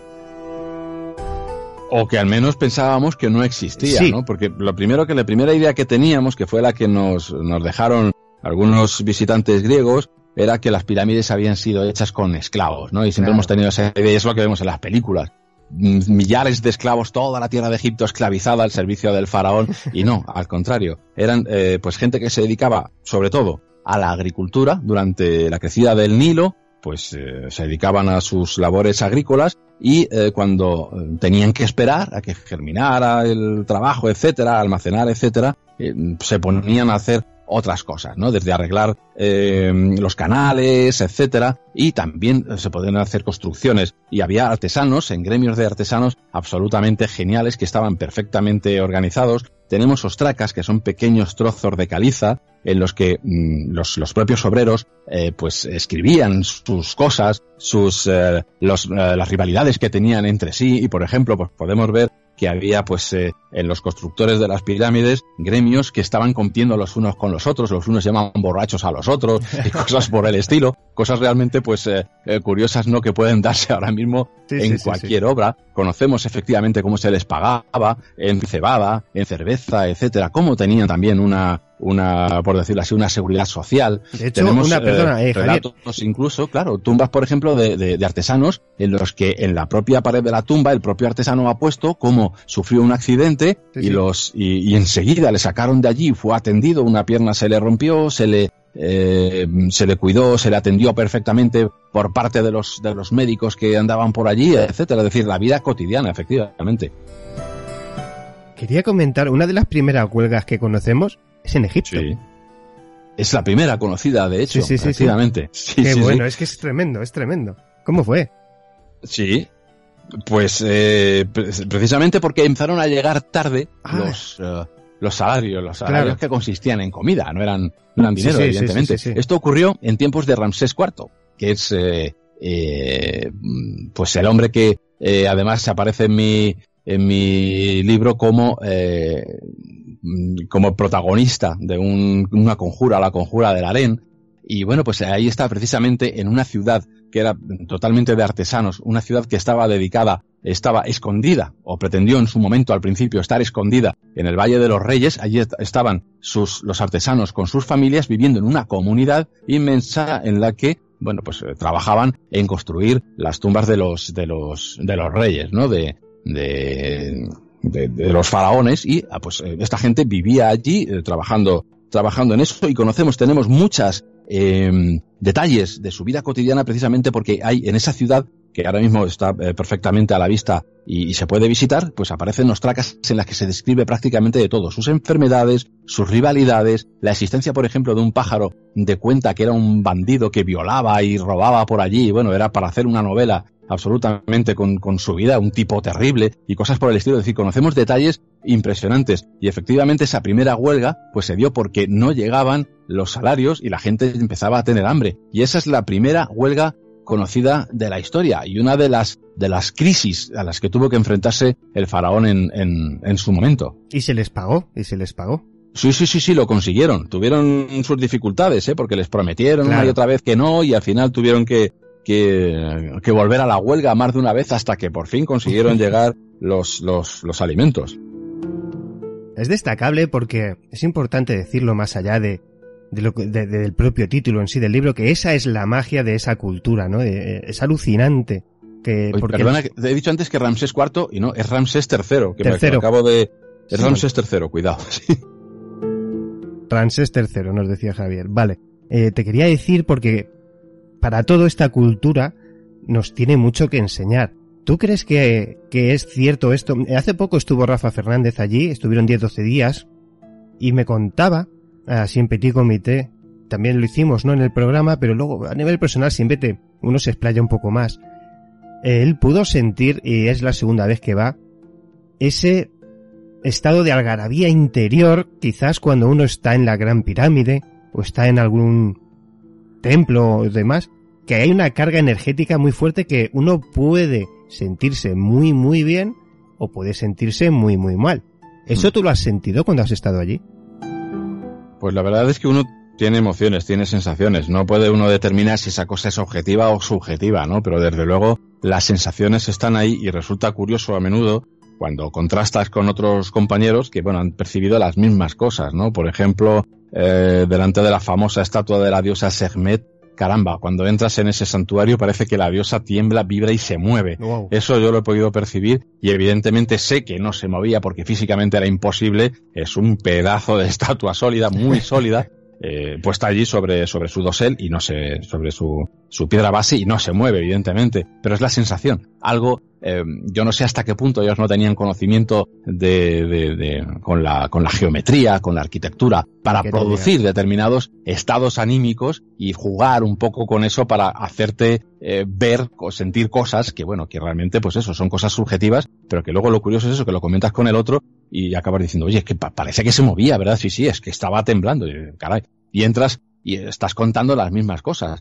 Curiosamente también cuando entras en, el, en la Gran Pirámide y, como no, la experiencia de meterte dentro del sarcófago y es irresistible, allá vas tú, te metes dentro y bueno, yo soy una persona mm, de cierta altura y que ves que, el, que, el, que, que es que esto parece que lo han hecho para mí, pero curiosamente luego hablas con otra persona más bajita y dice lo no, mismo. no, yo estaba encajonado, Qué curioso. Todo el mundo tiene la misma sensación, ¿no? Di- diferente- independientemente de la altura que tiene, la sensación de que aquello se cierra y te, y te, y te viene justo a la medida, a la perfección, que es más o menos incluso lo que se dice en el mito de, de Osiris, ¿no? Ujú. Que, el- que su, su hermano, el dios Set, le hizo un cajón, un sarcófago, que era exactamente, exactamente a su medida, tocaba con la cabeza por un lado, tocaba con los pies con el otro. Esa es la sensación que tienes tú ahí en ese, en ese sarcófago. Y no es real, porque evidentemente si tú mides el sarcófago, ni yo con, con la, esa altura que tengo un poco por encima de la media, no, no, aquello es mucho más grande. Son sensaciones, evidentemente, pero lo curioso es que luego comparándolas con la gente, pues eh, son vivencias pues muy parecidas.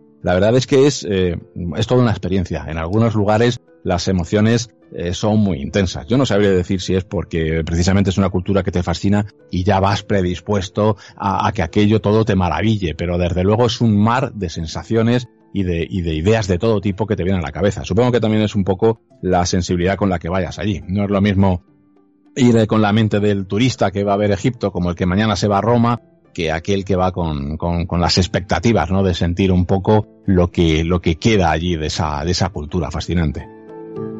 Bueno, yo te puedo decir eh, que las expectativas pueden ser las que sean, pero las eh, cuando una persona de, de tus estudios, sobre todo tú que estás preparado para comprender ciertas cosas y que no te parezca todo simplemente, ah, eso es mágico. No, no, eso tiene que tener una explicación.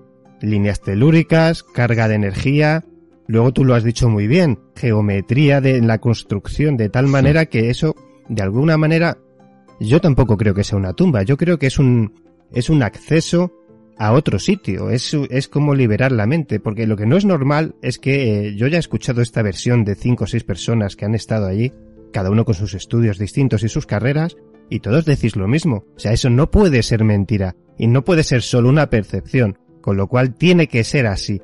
Que sea un estado previo a, como pensaban los egipcios, no lo sé. Pero bueno, eh, llevamos una horita y cinco minutos. Vamos a ir terminando y le vamos a dar a Javier dos, tres minutos para que él nos diga lo que él quiera sobre Egipto. Para ti, ¿qué destacarías de tu libro Magia en el Antiguo Egipto para que el oyente diga, no me lo puedo perder, lo quiero, quiero leerlo? Pues eh, digamos que la conexión con el pasado. Pensar que esa civilización que parece perdida en el tiempo y en el espacio no lo está tanto. Que incluso hay algunos nombres nuestros que son egipcios, ya que no se llevan, por ejemplo, como Onofre, es un nombre egipcio que se ha llevado aquí, ¿Ah, sí? o Isidoro lleva el nombre de Isis, Es verdad. Isidro, etcétera. Eh, cosas como el mal de ojo las encontramos allí, Edith de Banté, el ojo malo, justamente eh, bajo relieves en los que se hace el símbolo de la figa, ahí están, ¿no? Y esos ritos en los que en los que se cree que el ojo malo puede acabar con el ganado y puede acabar con las criaturas, el mundo de los sueños, los libros de sueños que ahora encontramos en cualquier librería los inventaron ellos, los oráculos, eh, montones de cosas, las maldiciones, las muñecas vudú que pensamos que es algo del Caribe y que son eh, pues prácticamente de esa religión afro afroamerindia que es el, el vudú, ¿no? Esa mezcla de, de componentes tanto eh, blancos como americanos como, como negros, ¿no? Que trajeron los yoruba. No, no, no, no, no. Están allí. Hay figuras eh, de cera de arcilla, de otros materiales que están allí eran utilizados para atacar a los enemigos de Egipto como si fueran muñecas, muñecas de vudú, ¿no? Montones de cosas que nos van a sorprender porque encontramos una conexión con el pasado que nos hace pensar que ese mundo no está tan muerto, que lo llevamos nosotros incorporados, que esa conexión con el tiempo de Egipto está ahí y es súper curiosa y nos trae un montón de magia. Es un viaje evocador y un viaje mágico en el que descubrimos cómo montones de tradiciones nuestras tienen allí, por decirlo así, su patria. Bueno, mejor no se puede decir, quizás más alto, pero no más claro. Bueno, pues Javier, vamos terminando. ¿Qué tienes pensado? Porque sé que andas por ahí con un par de trabajos, estás ahí liadito con unos artículos. Danos algo, algo por anticipado. Ahí ando con un par de libros. Eh, uno de ellos tiene que ver con el tema de vampiros, esa obra de la que comentábamos antes, con uno de los aspectos del vampirismo menos tratado. A mí me gusta siempre irme a aquellos temas que no han sido, que por la razón que sea, no se ha profundizado en ellos y a mí me gusta tirar por ahí y te encuentras cosas realmente interesantes. Bueno, pues uno de estos trabajos va precisamente por uno de los lados menos conocidos del vampirismo, ¿no? Y eh, bueno, espero acabarlo prontito. Y hay otro que tiene que ver mucho también con el pensamiento mágico que a mí me encanta desgranar, eh, como la magia que se practicaba en Egipto. Bueno, pues otro parecido a ese en otra cultura también eh, fascinante. Ando ahí liado con, con, con, esas dos cosas, con esos dos trabajos y, y, y bueno, pues ahí intensamente trabajado y duro con ellos. Pues nada más que añadir. Darte las gracias, desearte lo primero, que descanses, que es muy importante porque sé que estás, sí, estás a mil cosas, eh, sé que vas cuando puedes también a, a tiempo de hadas y cuando no estás por teléfono, estás a tus cosas, a tus clases, a tus libros, a tus conjuros, a tus plantas, que hay que decir que Javier le gusta mucho jugar con las plantas, cuidado, que sabe mucho, ¿eh? Un día nos hablará de eso en un futuro. Bueno, Javier, felices vacaciones, eh, lo dicho, que descanses mucho, que resetes, que tus energías se renueven y bueno, y si los problemas de salud que haya, que todo se solucione, que ahora llega la época hasta estival, hay que descansar y si tienes oportunidad de viajar, pues mira, mejor. Procuraremos. Siempre aprovecho, por supuesto, para viajar, que yo creo que es una de las formas de... Es como leer eh, con todos los sentidos. Magia. Leer piedra, leer aromas, Eso, eso, eso es una, una cosa que me encanta. Y bueno, pues agradecerte a ti el poder haber compartido estos minutos de radio y por supuesto pues eh, a los oyentes decirles justamente eso, que disfruten del verano, que disfruten cada día, ¿no? que disfruten de esa magia que está en todas partes. Bueno, amigos, como habéis visto, hemos dado un breve repaso porque Javier tiene muchísimos trabajos, muchísimos conocimientos, pero bueno, yo quería tratar un poquito esas últimas obras suyas. Muchísimas gracias, Javier Arries, muy buenas noches. A vosotros.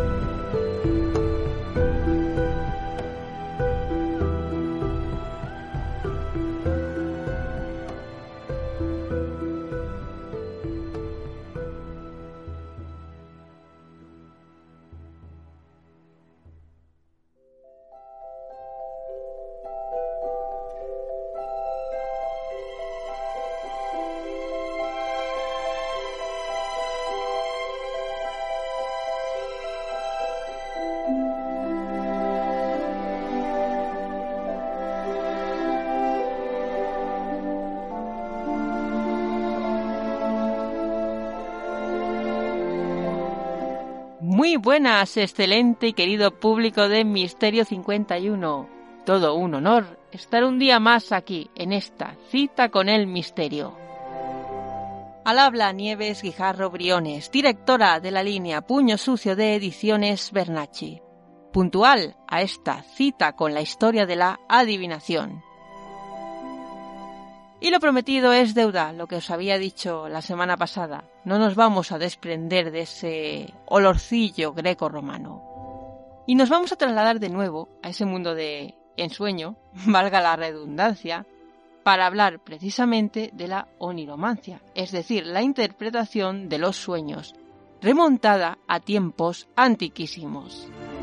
Pero no os entretengo más y vamos por fin a empezar con este programa tan especial.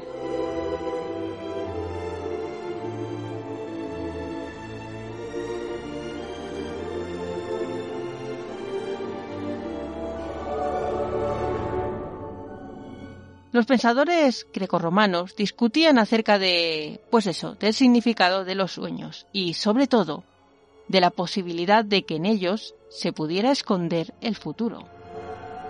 Pero era un problema, era un problema porque incidía bastante en la relación de los propios seres humanos entre sí, en la relación de estos, como no, con los dioses, y también les regalaba unas reflexiones bastante profundas acerca de su futuro, sobre el destino y sobre todo sobre la naturaleza del alma humana, por lo que era una preocupación bastante candente en el momento.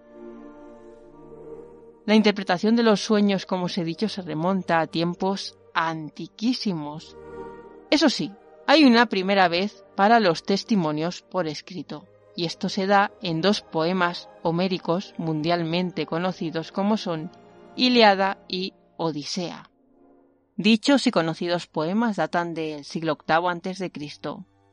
Los personajes de Homero soñaban con divinidades, con fantasmas que les traían mensajes proféticos que estaban relacionados con, pues eso, con su vida.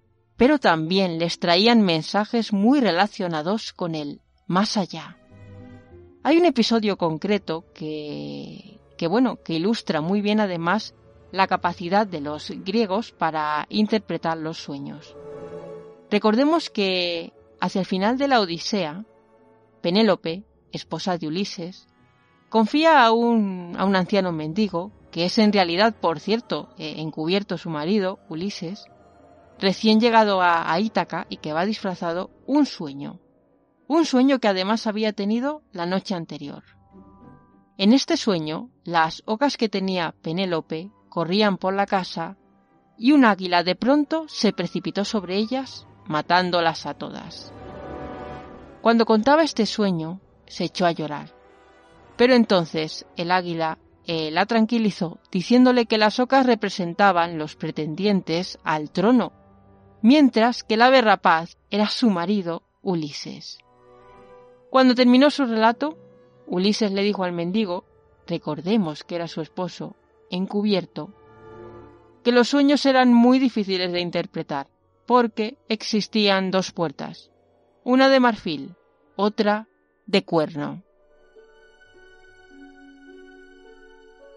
Según Penélope, los sueños que nos llegan a través de las puertas de marfil son engañosos, mientras que los sueños que nos llegan por las puertas de cuerno siempre se cumplirán.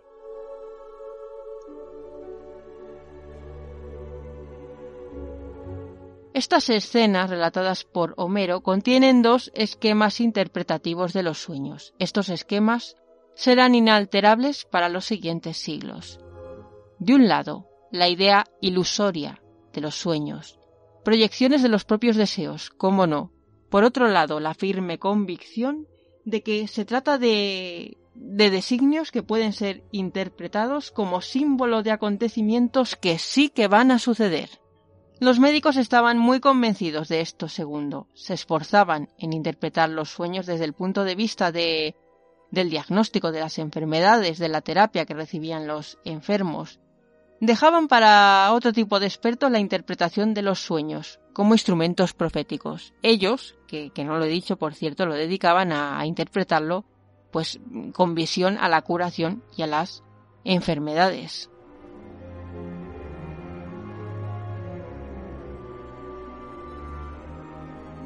Los filósofos, como no podía ser de otra manera, también se dedicaron a hablar de los sueños y a formular, como no, teorías acerca de estos. Platón emitió un análisis. Era un análisis psicológico, pero también era místico, también era filosófico, acerca del origen de los sueños. Llegó a afirmar lo siguiente. Si el alma racional se mantiene alerta incluso en el sueño, y se la prepara con razonamientos seleccionados, y si se evita excitar el alma irracional con la ingestión desmedida de comida y bebida, se estará en disposición de conocer la verdad que hay en los sueños, ya sea de las cosas acaecidas, de las presentes o de las por venir.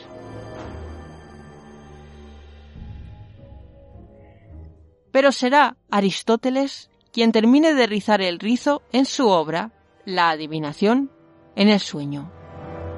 Aristóteles afirmó que los sueños son residuos de experiencias vividas en estado de vigilia. Pero tampoco puede descartar que puedan predecir el futuro por diferentes motivos. Inclusive, alude, por puro azar. No importa, tanto Platón como Aristóteles tuvieron escaso seguimiento en estas lides. No obstante, sí prevalecieron las interpretaciones más metafísicas de este asunto, en particular la de un sofista, la de Antifonte, autor de una famosísima interpretación de los sueños. Y también prevalecieron las de sus contemporáneos los historiadores Crisipo y Antípater. En estas obras sobre adivinación sí que hay bastantes fragmentos interesantes. También hay un autor, Posidonio, bastante ecléctico e interesante al respecto. Él escribió eh, un importantísimo tratado que se ha perdido, pero sus teorías fueron recogidas en otro libro, El sueño de Escipión, que está escrito por el famoso orador Marco Tulio Cicerón. Ya os dije que, bueno, Cicerón sí que había escrito y opinado bastante al respecto. Y ahora vamos a, a ver un poquito más esta más que curiosa faceta.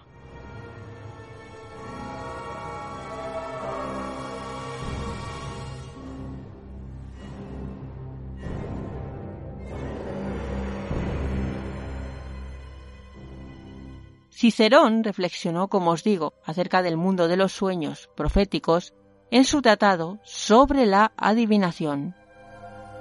En el libro primero de este tratado expone grandísima cantidad de anécdotas que hablan además a favor de este tipo de adivinación. Estas anécdotas a su vez las saca de otros libros de escritores griegos, romanos, pero hay también un importante pozo de su experiencia personal. Cicerón cita párrafos bastante largos de la República de Platón. Cicerón recoge también la literatura homérica y la creencia prefilosófica de que, cuando una persona se acerca a la muerte durante el sueño, está dotada de virtud profética. En particular, esta virtud la tienen las personas afectadas por gravísimas enfermedades.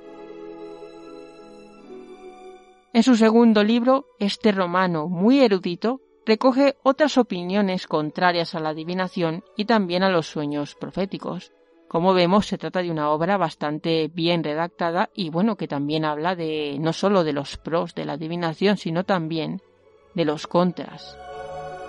Haciendo gala de su lógica, Cicerón, en este segundo libro, desmonta las teorías de Crisipo y Antípater sobre la benevolencia de los dioses. Según ellos, estos revelaban a los seres humanos su futuro para convertirlos en, pues eso, personas más prudentes.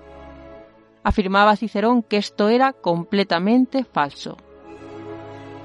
Para él, muy por el contrario, era mucho más digno de la bondad divina enviar visiones claras. Por supuesto, a quienes están despiertos y receptivos a esos mensajes, que enviar Mm, visiones oscuras o mensajes oscuros a las personas que, que duermen. Porque según él, estos segundos serían incapaces de saber interpretar lo que está sucediendo y bueno, le darían explicaciones vagas. En resumen, decía Cicerón que la oniromancia era un arte muy falaz en su conjunto. No obstante, ahí queda y la verdad es que, no sé a vosotros, a mí me parece curiosísimo que un hombre como él, pues, hablase de estos temas.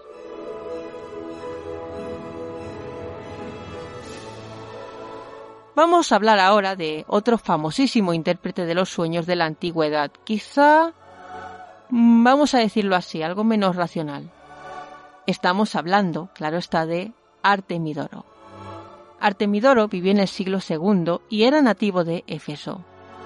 En su tratado, eh, no explicaba el origen de los sueños al modo filosófico o al modo de los médicos.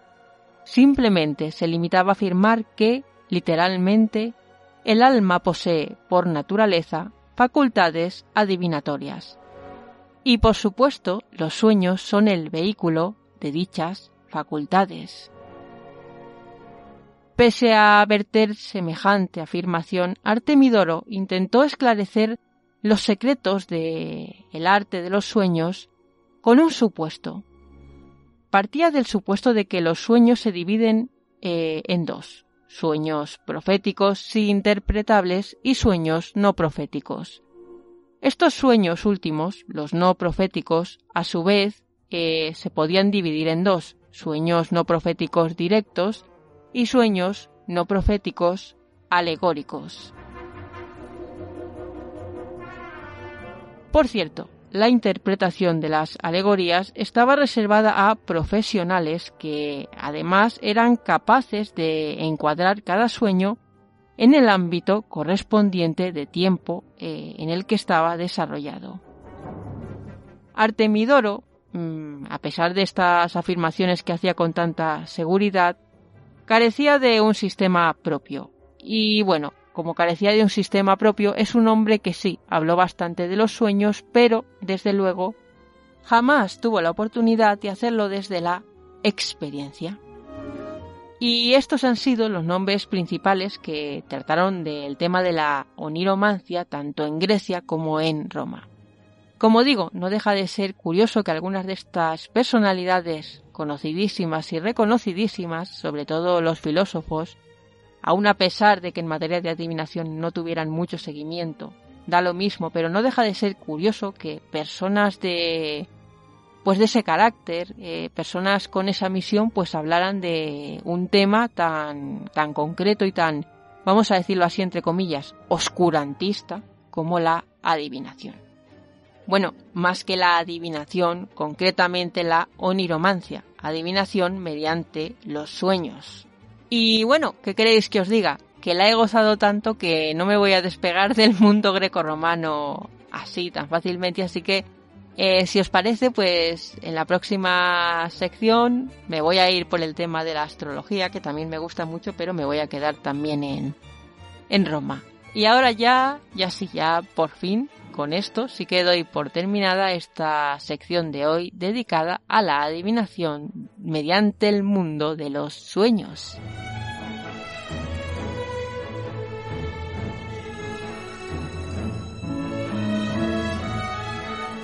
Recordad, como siempre digo antes de irme, si os gustan todas las cosas que cuento aquí, seguidme a través de mis redes. En Twitter como Caosfera, arroba lady-necrofage con ph. En Facebook me encontraréis en la página Caosfera. Y también, si os gusta el cine, podéis seguir mi programa de cine en la página de Facebook Cinesfera. A modo más personal, si queréis hablar conmigo, si queréis pedirme cualquier cosa, si queréis que haga alguna sección dedicada a un método de adivinación concreto, no sé, lo que os guste, lo que os apetezca, podéis escribirme al siguiente correo caosferalibros.yahoo.com y yo con mucho gusto os contestaré todos los mensajes. Y bueno, como no, recordaros que, como siempre, nos podéis dejar vuestras opiniones en iVoox, escuchar el programa, dejarnos vuestras opiniones y nosotros estaremos encantadísimos de responderos. Y ya solo me queda decir que, bueno, pues lo dicho, si os gusta, si os gusta lo que hago, podéis escuchar el resto de, de nuestros programas a través del proyecto multipodcast de Luxferre Audios, donde encontraréis el resto de nuestros podcasts. Martes de Terror, El Grimorio de las Almas Condenadas, Momentos Eróticos Dos Rombos y Cinesfera. Estamos además en todas las plataformas de podcast, Spreaker, Evox, Spotify y un larguísimo etcétera.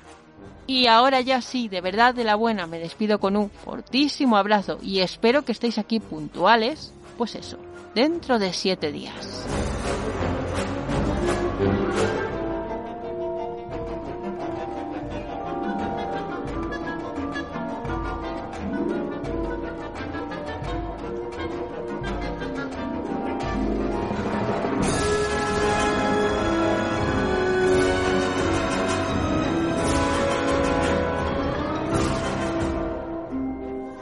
Pues sí, querida Nieves, dentro de siete días nos volvemos a ver todos aquí en Misterio 51 Podcast. Mientras este último minutito, pues bueno, como siempre aprovechamos para despedirnos. Gracias, como siempre, a Luis Merino, Javier Arríes, Andoni Garrido, Antonio Ceniza, Donato Fernández, Nieves Guijarro.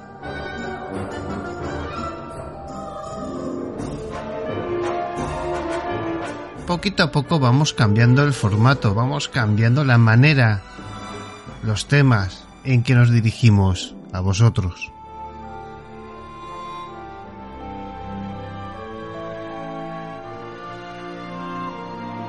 También lo vamos a hacer en Misterio 51 Radio en YouTube, donde termina la semana que viene terminará la sección de reaccionando a estos canales urbex eh, fantásticos que hay tantos de investigación paranormal. Y poco más que decir, mis queridos amigos. Ha sido un programa muy divertido, muy entretenido, donde hemos aprendido mucho. Espero que os haya gustado. Y como siempre recordar, amigos de otras emisoras de radio, de otros países que nos escucháis a través de otro tipo de plataformas, pasar por aquí por iVoox a registrarse, a suscribirse y haceros un poquito presentes. Queremos saber de vosotros.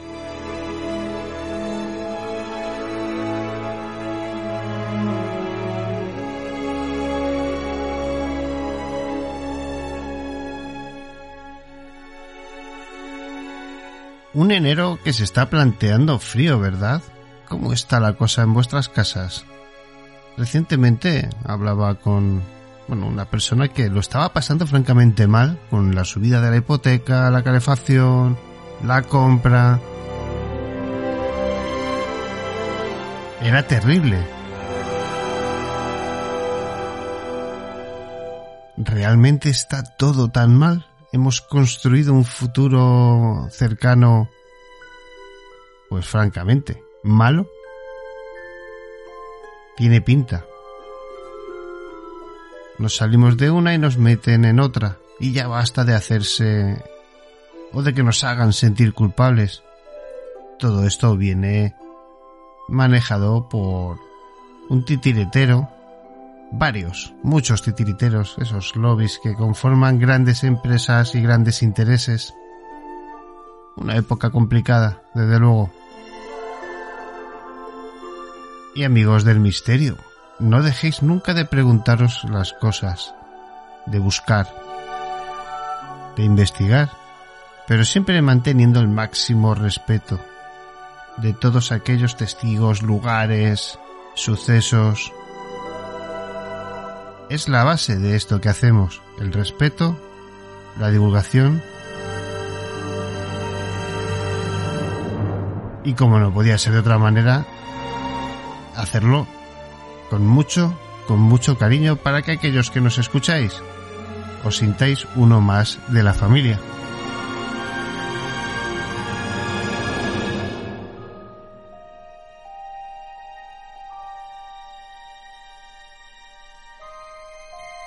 Nos despedimos. Termina esta semana Misterio 51. Una semana más es una semana menos. Un día más es un día menos. Porque amigos, viajamos en el tiempo. Sí.